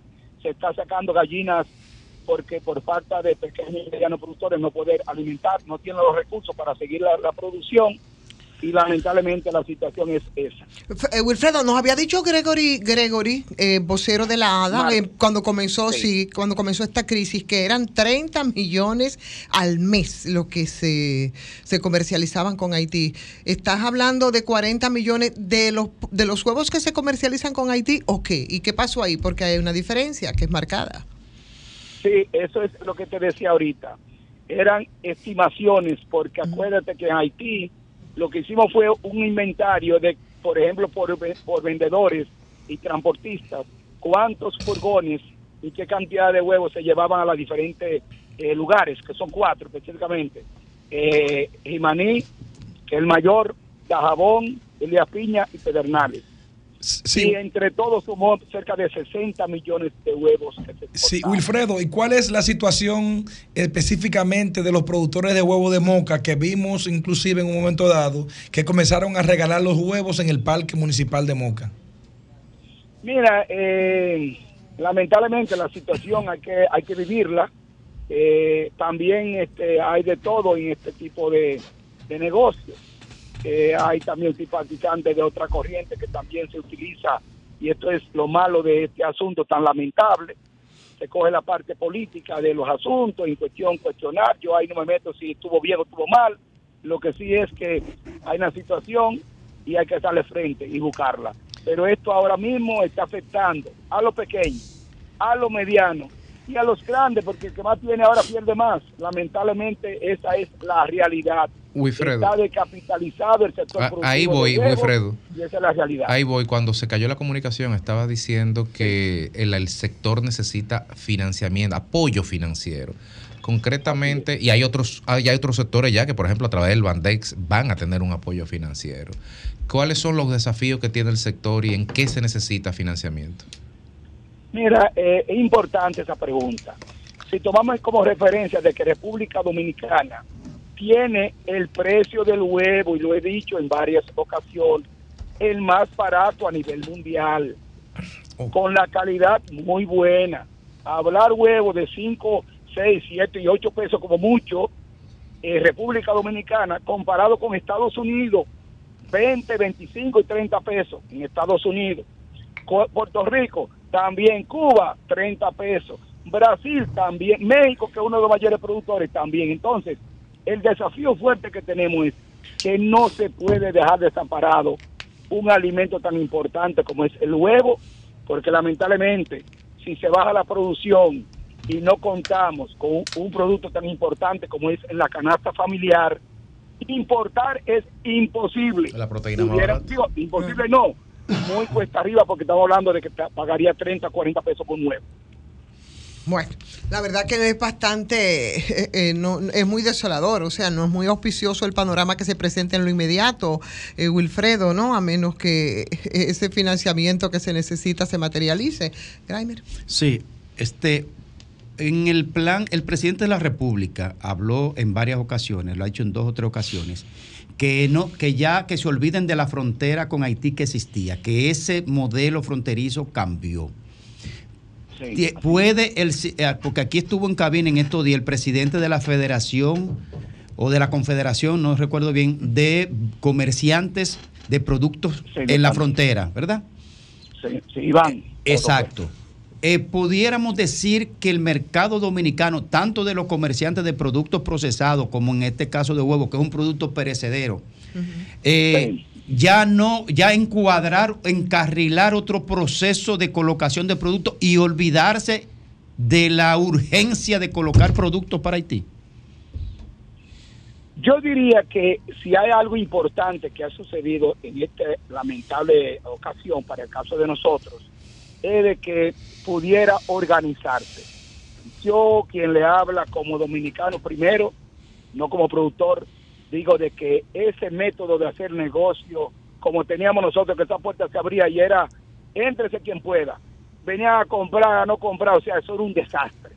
Lamentablemente, tuvo que venir esta situación para tomar esa medida, la aplaudimos, sí hay que poner control, tiene que haber un, ne- un negocio, si se va a hacer en un futuro, eh, pero ahora la situación es nosotros planificar, proteger lo que tenemos y veremos porque el sector avícola y la parte de huevo de mesa eh, no se puede, eh, para volver a retomarse, eh, toma su tiempecito y es bueno entonces proteger a los pequeños y medianos primeramente y a, los productores para que podamos seguir produciendo y si se abre la frontera, nos planificamos y cuando tengamos la parte para venderle, se le vende.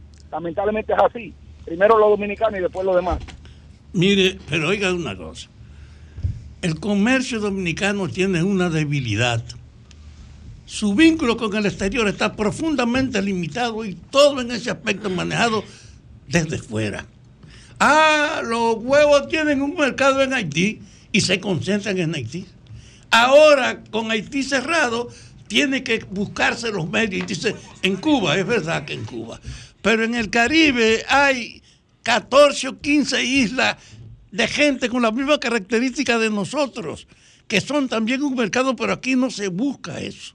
Yo creo que esto implica que en la lucha por reestructurar el funcionamiento dinámico de la producción de huevos para que no vayan a la bancarrota los productores, en ese proceso hay que considerar el hecho que depender de Haití es un riesgo. Aunque recuperemos su mercado, hay que pensar en las otras áreas de exportación.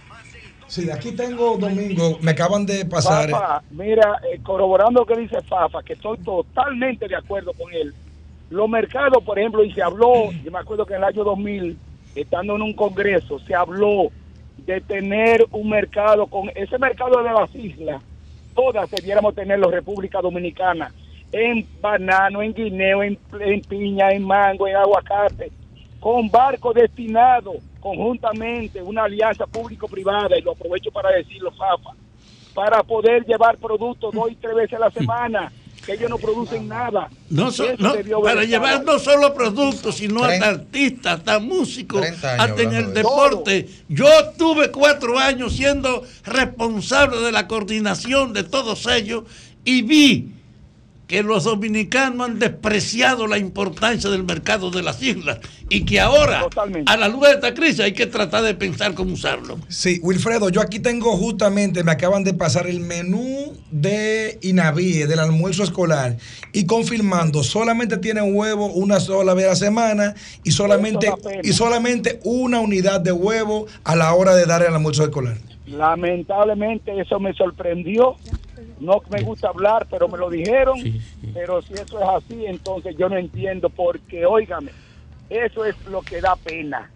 Que la producción nacional muchas veces queda atrás de productos importados. Señores, en compra y contrataciones debiera poner en el pliego de condiciones, número uno, preferiblemente de producción nacional.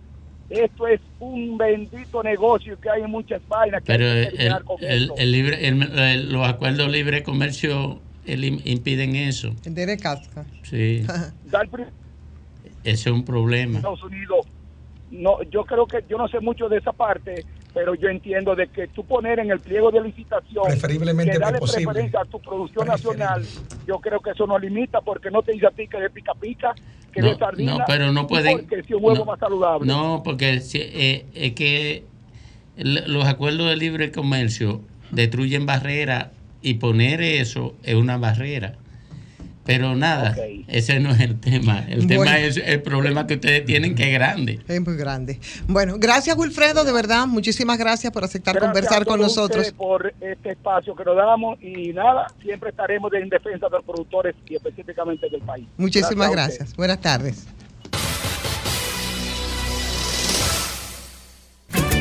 El mediodía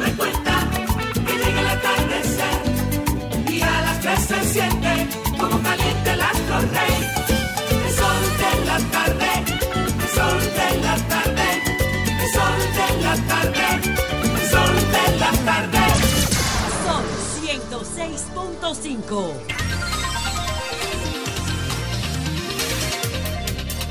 A las 4 de la tarde retornamos al sol del país, al sol de la tarde con don Rafael Fafa Taveras. Gracias. Don. Había dicho ahorita y quiero reiterarlo ahora. Uno trae su esquema del comentario que va a hacer. Yo traigo un esquema que lo voy a anunciar hoy porque lo voy a subir mañana, que era la tragedia y la vergüenza que son las cárceles del país. Primero con el reconocimiento de que yo conozco la cárcel porque la sufrí y he tenido vínculo y creo que es un problema que uno no puede ignorar porque ahí hay 15, 20 mil personas hecho una mierda y olvidado. Ahora, postergo ese análisis porque la discusión entre ustedes, que fue muy airada y simpática, acerca de la corrupción, yo creo que nos obliga a dos precisiones. Uno, la gente habla de la corrupción en sentido general como si fuese una cosa circulatoria que se pone aquí, se pone allí, no como lo que es una integración del ejercicio de la política en la República Dominicana.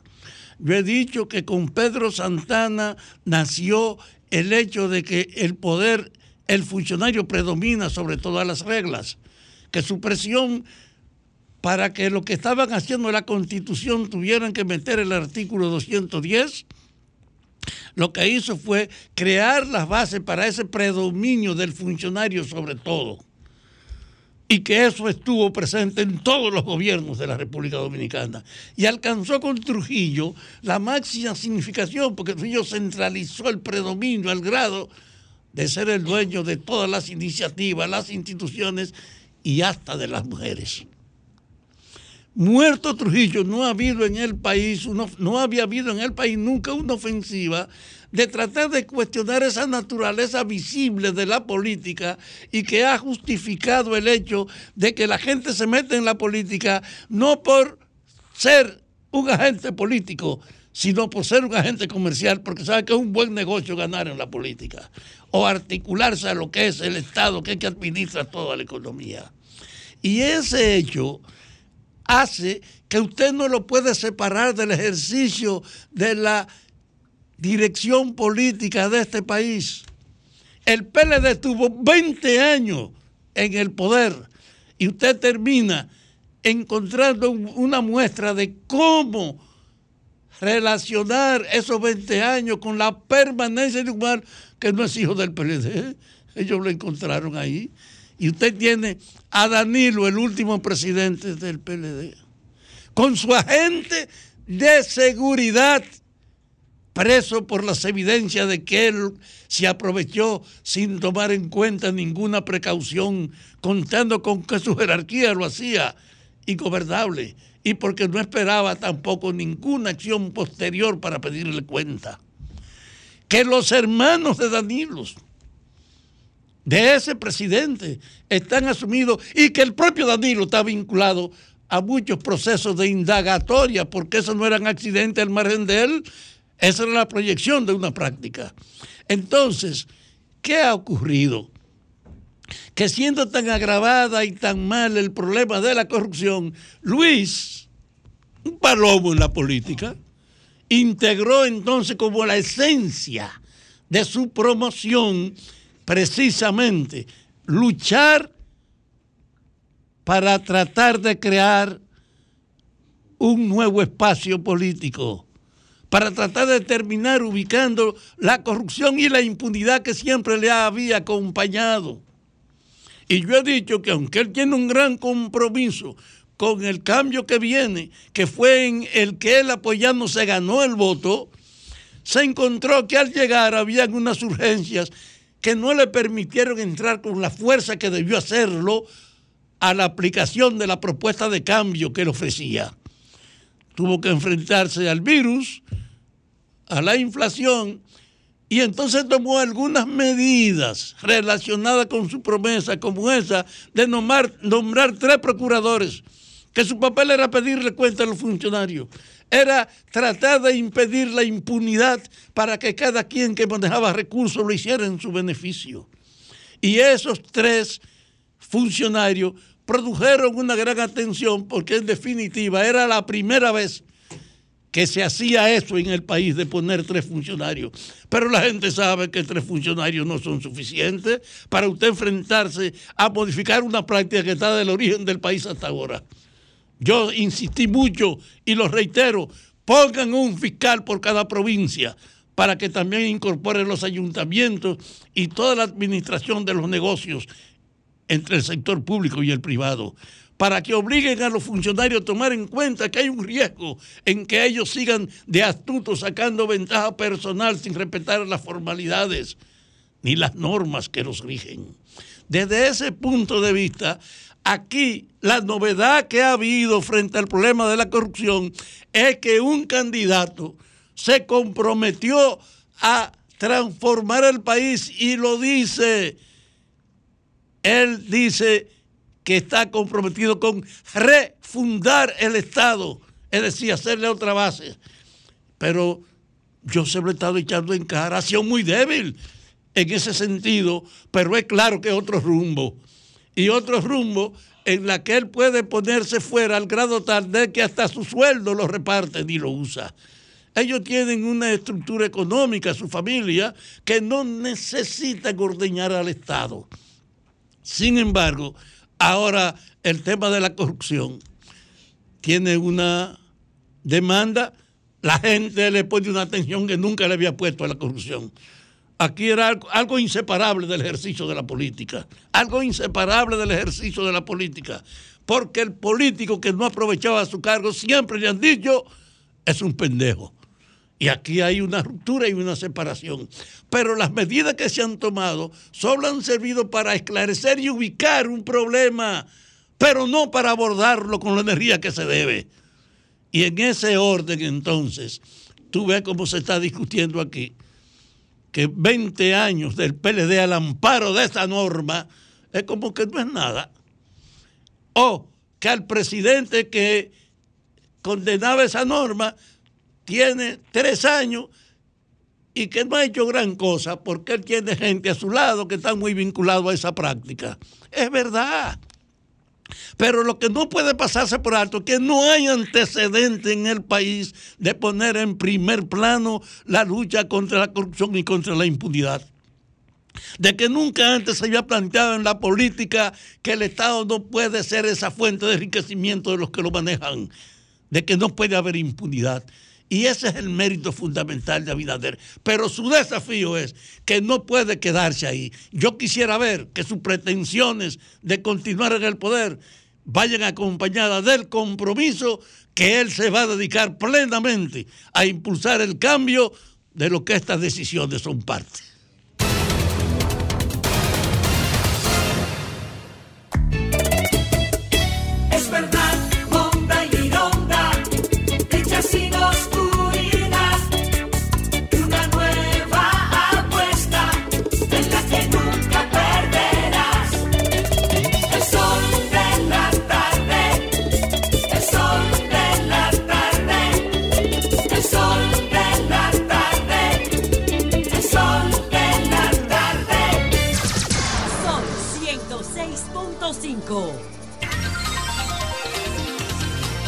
Bueno, es tiempo de la reina, pero antes, antes informar eh, que el Ministerio Público ha citado a Santiago Matías, alias, alias Alofoque.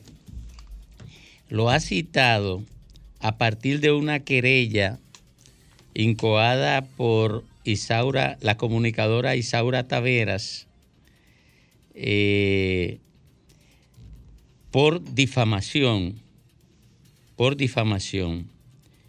Y esto es importante, señores, sin comprometer a mis compañeros. Esto es importante porque aquí no puede sentarse una gente en un medio de comunicación a, a difamar y a injuriar eh, a cualquier mujer buscando monetizar la injuria y la difamación. Y es monetizar para que eso se convierta en viral en YouTube y la gente se haga rico a partir de dañar la honra ajena. Eso hay que ponerle freno. Y todos los comunicadores que nos respetamos deberíamos cerrar fila alrededor de Isaura Taveras.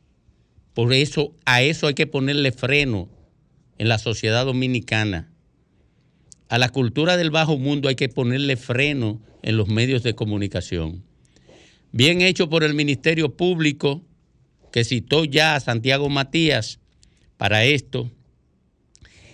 Y bien hecho por Isaura Taveras, que tuvo la valentía de asumirlo, porque caer en la boca de alguien que nada más sabe difamar e injuriar es algo a lo que pocos quieren exponerse.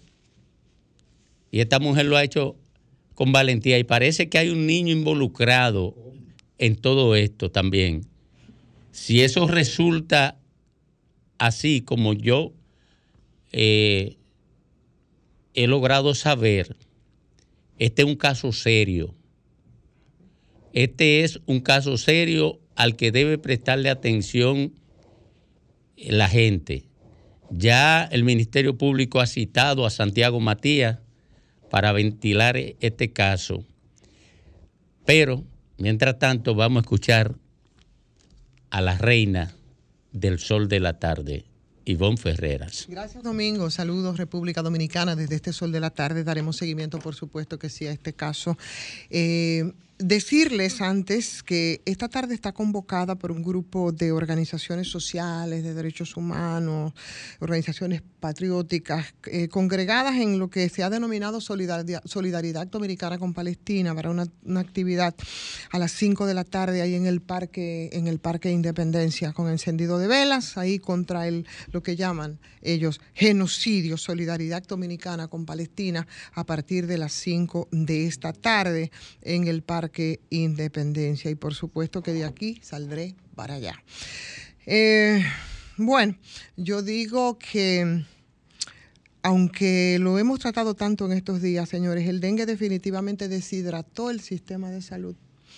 Y a pesar de lo que han sido los pronunciamientos hoy y del anuncio que se hizo desde el gobierno, eh, yo pienso casi extemporáneo respecto al tema del dengue que nos desbordó, y por lo mucho que se ha dicho y tendrá que seguir diciéndose, eh, sobre todo para que nosotros de una vez y por todas la reacción la cambiemos por la prevención, porque el próximo año igual eh, será mayo, será abril, será verano y volvemos otra vez con el tema dengue, que ya estamos en el último plano, pero esa reacción por parte del gobierno que desde hace varios meses, señores, está haciendo estrago en la población dominicana y esa esa reacción ahora de niños, de niñas, de adultos, de mayores, de personas que en edad eh, eh, productiva, jóvenes, adultos, están siendo afectados por el dengue con una frecuencia que también es parte de la cotidianidad y de las denuncias diarias respecto al desbordamiento de, las clínicas por falta de camas, desbordamiento de hospitales no son suficientes porque los casos a, cada día han sido más y más abundantes. Claro que el dengue es menos frecuente en las clases sociales altas. No es que el dengue sea un tema eh, y una, una enfermedad de la pobreza, pero innegable es cómo el dengue, eh, por el hacinamiento y por la presencia de mosquitos transmisores, precisamente hace de los pobres más vulnerables. En los sectores populares es mucho más frecuente el dengue indiscutiblemente, porque las condiciones de vida, porque el contacto de la naturaleza, porque esos lugares donde se desarrollan esas larvas crecen, desarrollan su potencial. Entonces vamos tomando nota desde ahora y hasta el próximo verano frente a otro, para que no, no tengamos que enfrentar otro desbordamiento casi pandémico con los temas de dengue. La suerte, señores, que Em, el dengue que ahora más ha proliferado, según dicen las autoridades, es el clásico y no el hemorrágico, pero nosotros no sabíamos que habían cuatro tipos de dengue, por ejemplo, y que hay uno tipo 3 que con educación y con prevención se pudo advertir a la ciudadanía.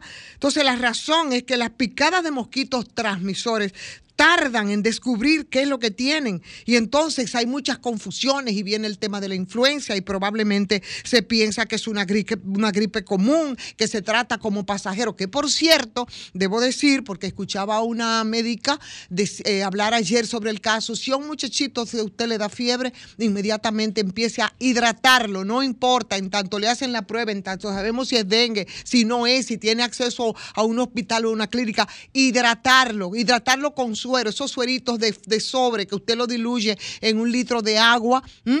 porque eso también puede ser una gran diferencia en que ese, ese dengue pueda devenir en fatalidad o no, que son de las cosas que ha debido a decirse a la gente. Entonces, el Ministerio de Salud, de Salud Pública, que no tomara el tema del dengue este año, que ha sido como una epidemia con la seriedad que se requiere, pese a las alarmas que a través de los medios de comunicación, a través de las noticias, a través de la escasez de camas que se, que se han venido denunciando, las altas temperaturas, porque también tiene el impacto del cambio climático, no se dieran por aludidas y ni siquiera lanzaran una campaña de información, que es lo que, es lo que se ha dicho, de orientación sobre las formas de cómo atacar los mosquitos ni cómo hacerle frente a las picaduras temprano en la búsqueda de una atención médica.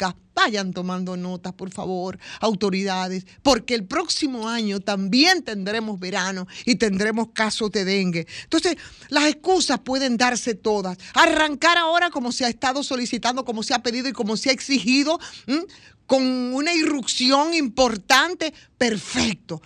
Pero que no nos vuelva, señores, a, a tomar la reacción por encima de la prevención en un país que como República Dominicana el tema de- el del dengue es endémico. No se justifica, nada se justifica el descuido, la falta de orientación, la toma de decisiones preventivas en esta coyuntura con el tema dengue. El país tiene una experiencia bastante larga y mucho menos con el tema de los subregistros. No sabemos todavía cuántos son las personas que han muerto de dengue. Y encima de esto, decía el ministro de Salud, no lo, no lo politicen.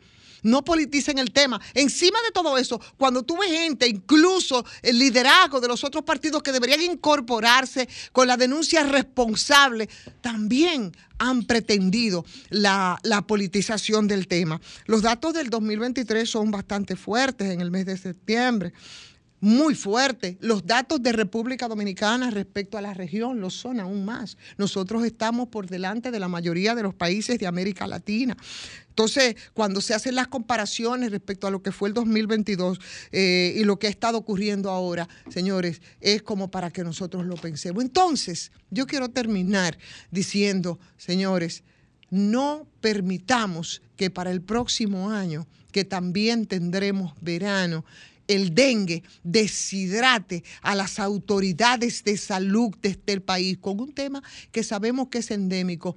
Vamos, señores, antes que reaccionar a prevenir el dengue.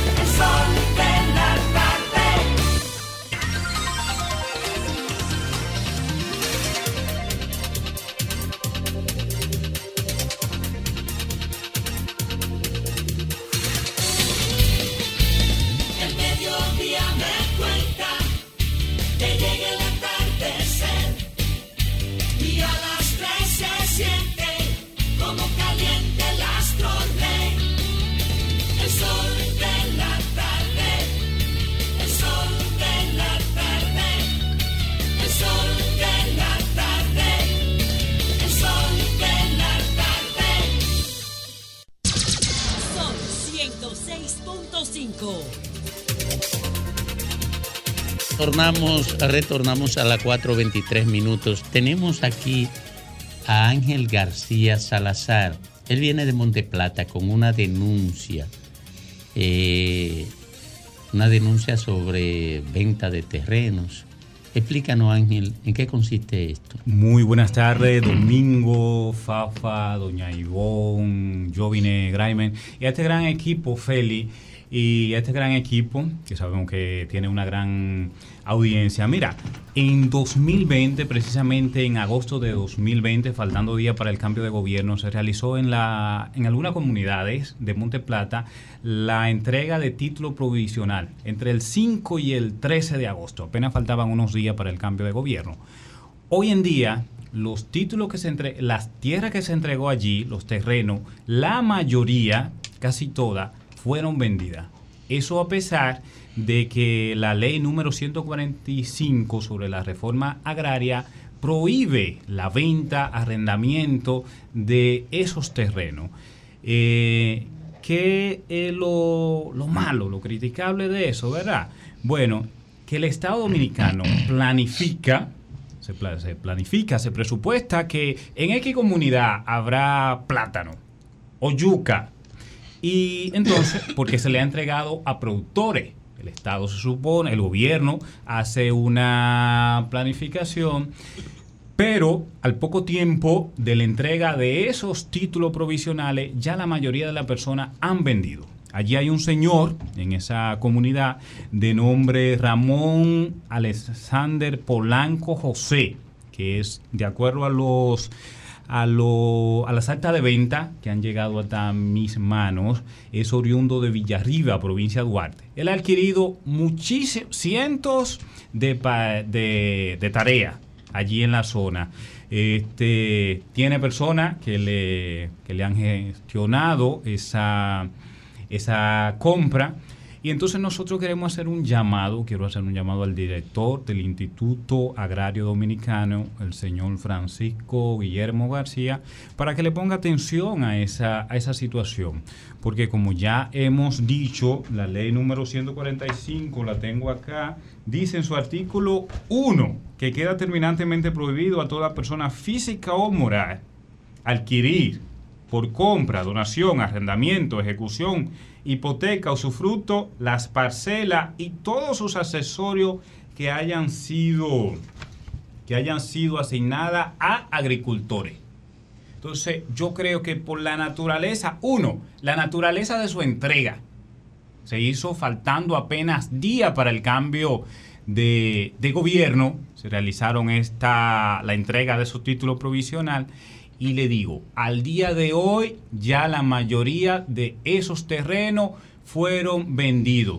Eso da lugar, ¿a qué da lugar? Bueno, algo que se conoce como el latifundio. De repente tú tienes extensiones grandísimas de terreno con, en manos de una persona, quizá con, con dos vaquitas, dos, cinco vaquitas allí dentro. Entonces la planificación que había hecho el, el gobierno de lo que espera obtener allí de esa tierra, en síntesis no se, no se logra. Pero una pregunta, Ángel, esa eh, dentro del marco jurídico actual, las ventas no se materia, te pregunto, las ventas no se materializan en, en derecho real porque las transferencias no se pueden hacer porque están prohibidas. Entonces tú lo que tienes, digamos, es una posesión con cierto nivel de certidumbre porque el que la tenía anteriormente te la cedió por un contrato, pero el Estado puede anular eso. Sí, por eso precisamente estoy acá, porque mm, entiendo que el Estado, el IAD en este caso, en el terreno, debería, debería ir allí, ¿verdad? Correcto. Y todas esas, todas esas tierras que le fueron asignadas a una persona, si no está esa persona allí, entonces, entonces debería suspenderse tanto la entrega de los, de los títulos pro- provisional e incluso hasta ser sometida a las personas. ¿Por qué? Porque es que usted, le, usted está engañando al Estado Dominicano. Usted le ha dicho que usted iba allí a producir, a usted se le entrega como productor. Entonces, tan, tan pronto recibió el, el terreno, usted vende. Y esa persona, al señor Ramón Alexander Polanco José, que de acuerdo a algunos de los de las actas de venta es oriundo del municipio de Villarriba, provincia de Duarte, yo creo que las autoridades deberían llamarlo, deberían de alarlo al capítulo para ver, o sea, quizá hasta el propio origen de los fondos para, para la compra ¿no? de esos terrenos. Eh, Interesante la pregunta que hace don Jovine, porque muchas veces cuando esa persona compra no deja que pase mucho tiempo, me, él ha comprado por un, acto de venta que no tiene ese carácter legal que tú señalas, pero deja que pase mucho tiempo y, a veces con un allegado incluso hasta en la, dentro de las mismas autoridades logran legalizar ya con el paso del tiempo, porque la persona, recono, lo, la persona reconoce que vendieron mucho de lo que han vendido este terreno, o sea, también son algunas personas que lo que han denunciado son personas que, bueno, quien hace la denuncia, por ejemplo, una de las personas que hace la denuncia fue, fue estafada, porque a ella le entregaron eh, el terreno a ella y a su esposo, ¿verdad? Y el esposo vendió a su espalda. Ella se da cuenta cuando le llega el documento para que lo firme, un acta de venta y así otros. Pero si tú, entonces, me doy cuenta, la, los terrenos que están a la, en los alrededores de la parcela de ella, eso es tanto los parajes se llaman unos San Antonio, otros Zapote, pero en todos los, los batelles de esa provincia se ha dado la misma situación. Y me doy cuenta que este señor es dueño de, de gran parte de esos terrenos. Eh, Lo que tú estás planteando nos remite a una conclusión. Ajá. Una tierra donada por el Estado a un productor agrícola no puede ser ni transferida, ni vendida, ni arrendada a tercero. Eso dice la ley. Entonces, el beneficiario que simplemente ha aprovechado esa oportunidad también tiene una dosis de responsabilidad. Pero claro, claro que sí. Entonces, realmente, yo sé que aquí la norma es eso que tú estás denunciando. Depende de las condiciones del que se benefició de un reparto para saber si se queda o si la vende.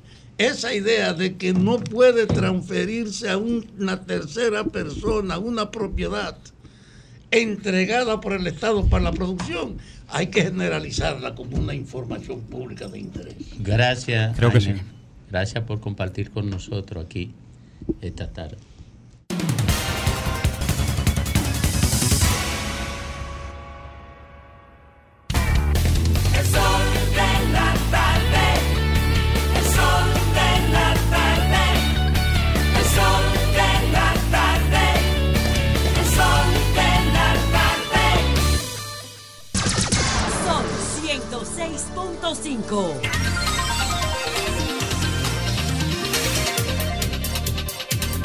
4.34 minutos a esta hora, don Graimer Méndez. Muchas gracias, Domingo, y gracias a toda la audiencia, a la audiencia de este Sol de la Tarde, Sol del País. Miren, hay un concepto deontológico que es la norma que rige la verticalidad ética del ejercicio profesional eh, de, los, de las personas que ejercen una función privada o pública. Lo deontológico te encarrila en el orden del deber ser de lo correcto, de lo inquebrantable en la responsabilidad ética o moral del ejercicio.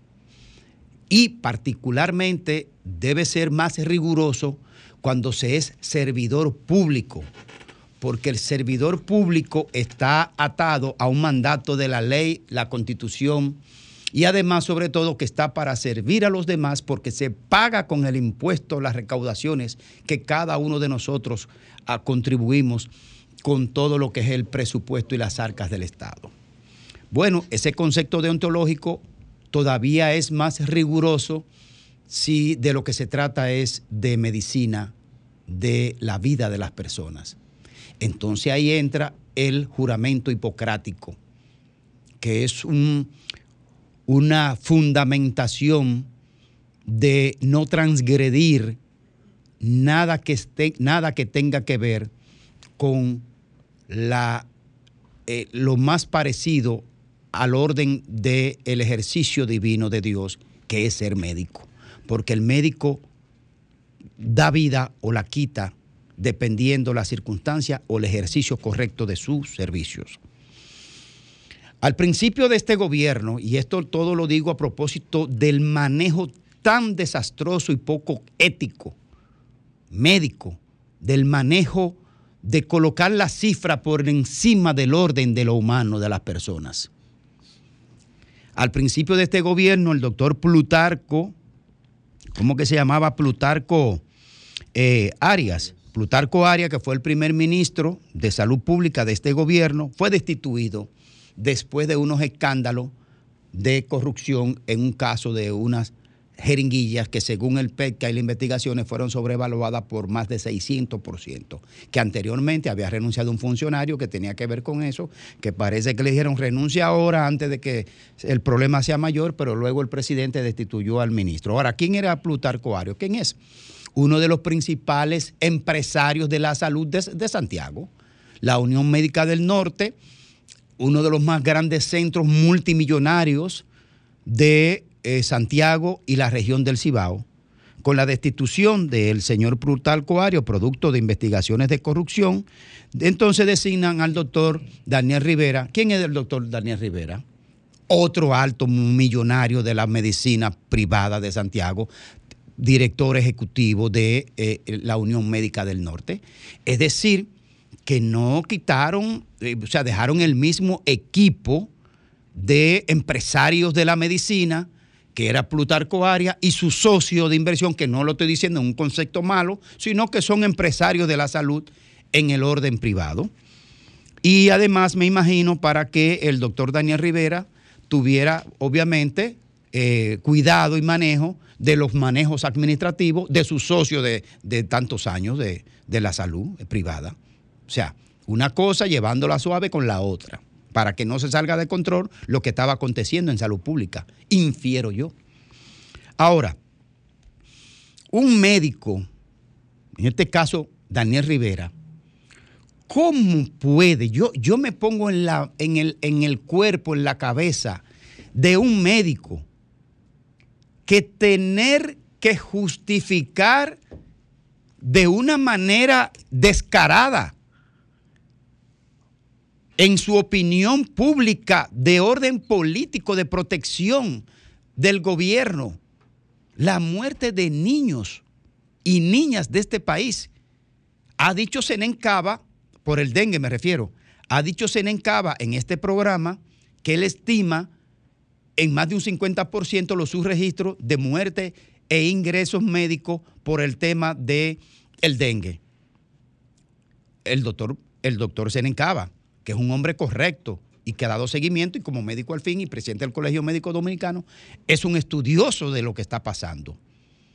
Lo hemos dicho aquí, el gobierno ha mentido con el tema del dengue, porque están más ocupados, eso es lo que yo he dicho siempre, eso es lo que yo he dicho siempre, del populismo cuando se mete el gusanito este de la reelección. Se le importa un carajo la muerte de niños y niñas en este país por el dengue, por un acto de inoperancia, de descuido, de, de, ineficiencia, y luego con un descaro olímpico tratan de apañar y tapar la realidad de, de una desgracia prevenible, como ha sido este tema del el dengue. Ahora el presidente ha armado un gabinete. Carajo, pero no, no, no, no, atraparon asando batata. ¿Usted cree que es posible que hijos de médicos que saben de salud, que saben de procedimientos, que saben de la urgencia que implica, porque los centros están llenos, llenos de niños, sobre todo de la clase más vulnerable, que no tienen cómo responder ante los medicamentos, ante el seguro y hasta la, la atención médica. Y un empresario de la salud como es Daniel Rivera, está más empeñado en el maquillaje argumental respecto de la ineficiencia de este gobierno y de él personalmente, que ha sido, que, ha, que, que, por silencio he quedado respuesta y se queda impávido como que nada ha pasado, como que no está pasando nada, y descaradamente le mienten a este país sobre la realidad y minimizan la desgracia de hogares cuyos ataúdes, cuyos cadáveres dentro de ataúdes pequeños porque son niños, ya están bajo tierra. Y muchos de esos casos de esos niños ni sabremos que murieron de dengue porque muy probablemente se mueren en un rancho bajo un moquitero apenas puesto con mentol y cebo en la cabeza. Esa es la desgracia de tener empresarios de cualquier índole dirigiendo una institución pública cuando su mentalidad es un tema mercantilista del negocio de la salud y cuando no tienen la argumentación del humanismo, el concepto deontológico y el juramento hipocrático por la defensa de un tema partidario, político, electorero.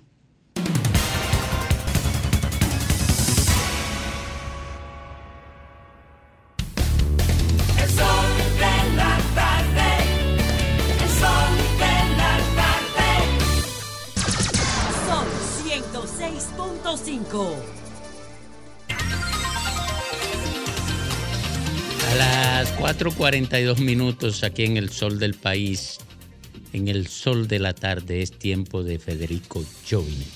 Gracias, Domingo. Buenas tardes. Y buenas tardes, amigos que nos ven y que nos escuchan. Hace apenas unas horas, el periódico Diario Libre reseña las declaraciones del ex cónsul en la República Dominicana por parte del Estado haitiano en algún momento, el señor Edward Parazón, en la cual, Edwin Parazón, en la cual el señor califica de fallida la visita de la OEA para evaluar obras hídricas en la frontera. Subtítulo dice, cree que la visita debe iniciarse en Haití y no en República Dominicana con la participación de ambos países. Eh, si la OEA ofrece sus buenos oficios para ayudar en la mediación o para ayudar al restablecimiento del diálogo entre ambos países, lo más correcto es que cuando la comisión vaya a hablar con una de las partes, debe procurar la participación de otra y también señala que la visita debió haber empezado por allá.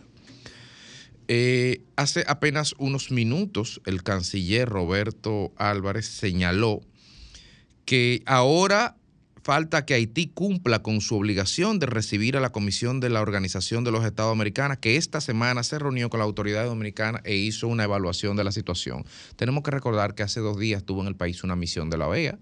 Eso fue parte del requerimiento que hizo el Estado dominicano para que la OEA la semana pasada interviniera y tomara nota de la situación que está pasando en la frontera en ocasión de la construcción unilateral por parte del Estado haitiano, no de incontrolables de un canal de riego de trasvase del río Masacre. Yo quisiera señalar que el señor Parazón dice argumentos que son interesantes desde el punto de vista de, de todo diálogo. Él señala, evidentemente, que si usted va a un lugar en calidad de árbitro, tiene que estar con las dos partes. Si usted va a un terreno y se habla con su canciller, con su cuerpo diplomático y recorre y todo esto, tiene que hacerlo en la otra parte. Él señala incluso que por qué esa misión de la OEA no aterrizó, y lo voy a decir sin reírme, no aterrizó en Cabo y de ahí la llevaron por tierra a, ahí a la zona del canal. Y esta misión se debería entrevistarse con los modélicos ciudadanos haitianos debidamente organizados y agrupados y respetuosos de las leyes vigentes en el Estado haitiano, para en el terreno ahí, en descampado, hablar con todo el mundo y tomar nota de la situación. Y digo esto sin reírme, y pero me cuesta el esfuerzo de no hacerlo. Eh, porque el señor Parazón tiene razón, pero no la tiene. Porque si eso fuera posible, entonces no se necesitarían mil policías de Kenia para poner algo de orden en Haití. Y que, ojo, que los kenianos no van a dialogar. Búsquense la historia de los Mau Mau en Kenia para que ustedes sepan cómo que bajan los kenianos a los sitios. Eso es otra cosa. Hoy secuestraron en Haití al secretario general del Consejo de Transición, que bueno, no solamente es un político, fue un ex, un ex ministro de comunicaciones del Estado haitiano en algún momento cuando Prosper Abril, si mal no recuerdo. Entonces, en medio de un Estado infuncional, el gran problema de fondo es que se quiere equiparar en los hechos una igualdad que no existe. Este señor quiere, y es más, de hecho, debieron haber hecho, hacerle caso. La OEA debió de haber aterrizado en, en, en Guanamente y debió haberse puesto a dialogar con la gente. Debieron de haber hecho eso. ¿Y por qué la OEA no lo hizo? Porque el árbitro tiene miedo. Porque el árbitro sabe lo que pasa si aterriza ahí. Está mal lo que hizo el árbitro. El señor Parazón tiene razón. Es verdad. Usted no puede sobrevolar olímpicamente por el aire, decir y ver, y, y, hasta, con un, hasta con una neverita seguramente con agua y, y, un, y un micrófono y todo muy tranquilo. Hay que bajar terreno y tomar nota de la realidad. Claro que él tiene razón. El problema es que no se puede. Y no se puede precisamente por las razones que esto está ocurriendo, porque eso es tierra de nadie. Entonces, en la parte final de su nota, reseñada por el Diario Libre, indica que hay desconfianza en Haití de los resultados de esa misión y que los haitianos están molestos con una misión que, se- señala el canciller Roberto Álvarez, no ha ido a Haití todavía y que ahora le toca a ellos recibirlo. Esto es crónica de una muerte anunciada. Porque te están diciendo los vocingleros que no, que, que están molestos, que no, que hay disconformidad, y cuando hay disconformidad y hay molestia, habrá desconfianza, y cuando no, negación. En definitiva, ¿qué resultado tangible y real puede tener esta misión de arbitraje de la OEA? Vayámonos preparando para lidiar solos con este pleito, porque ni a la OEA le van a hacer caso en Haití.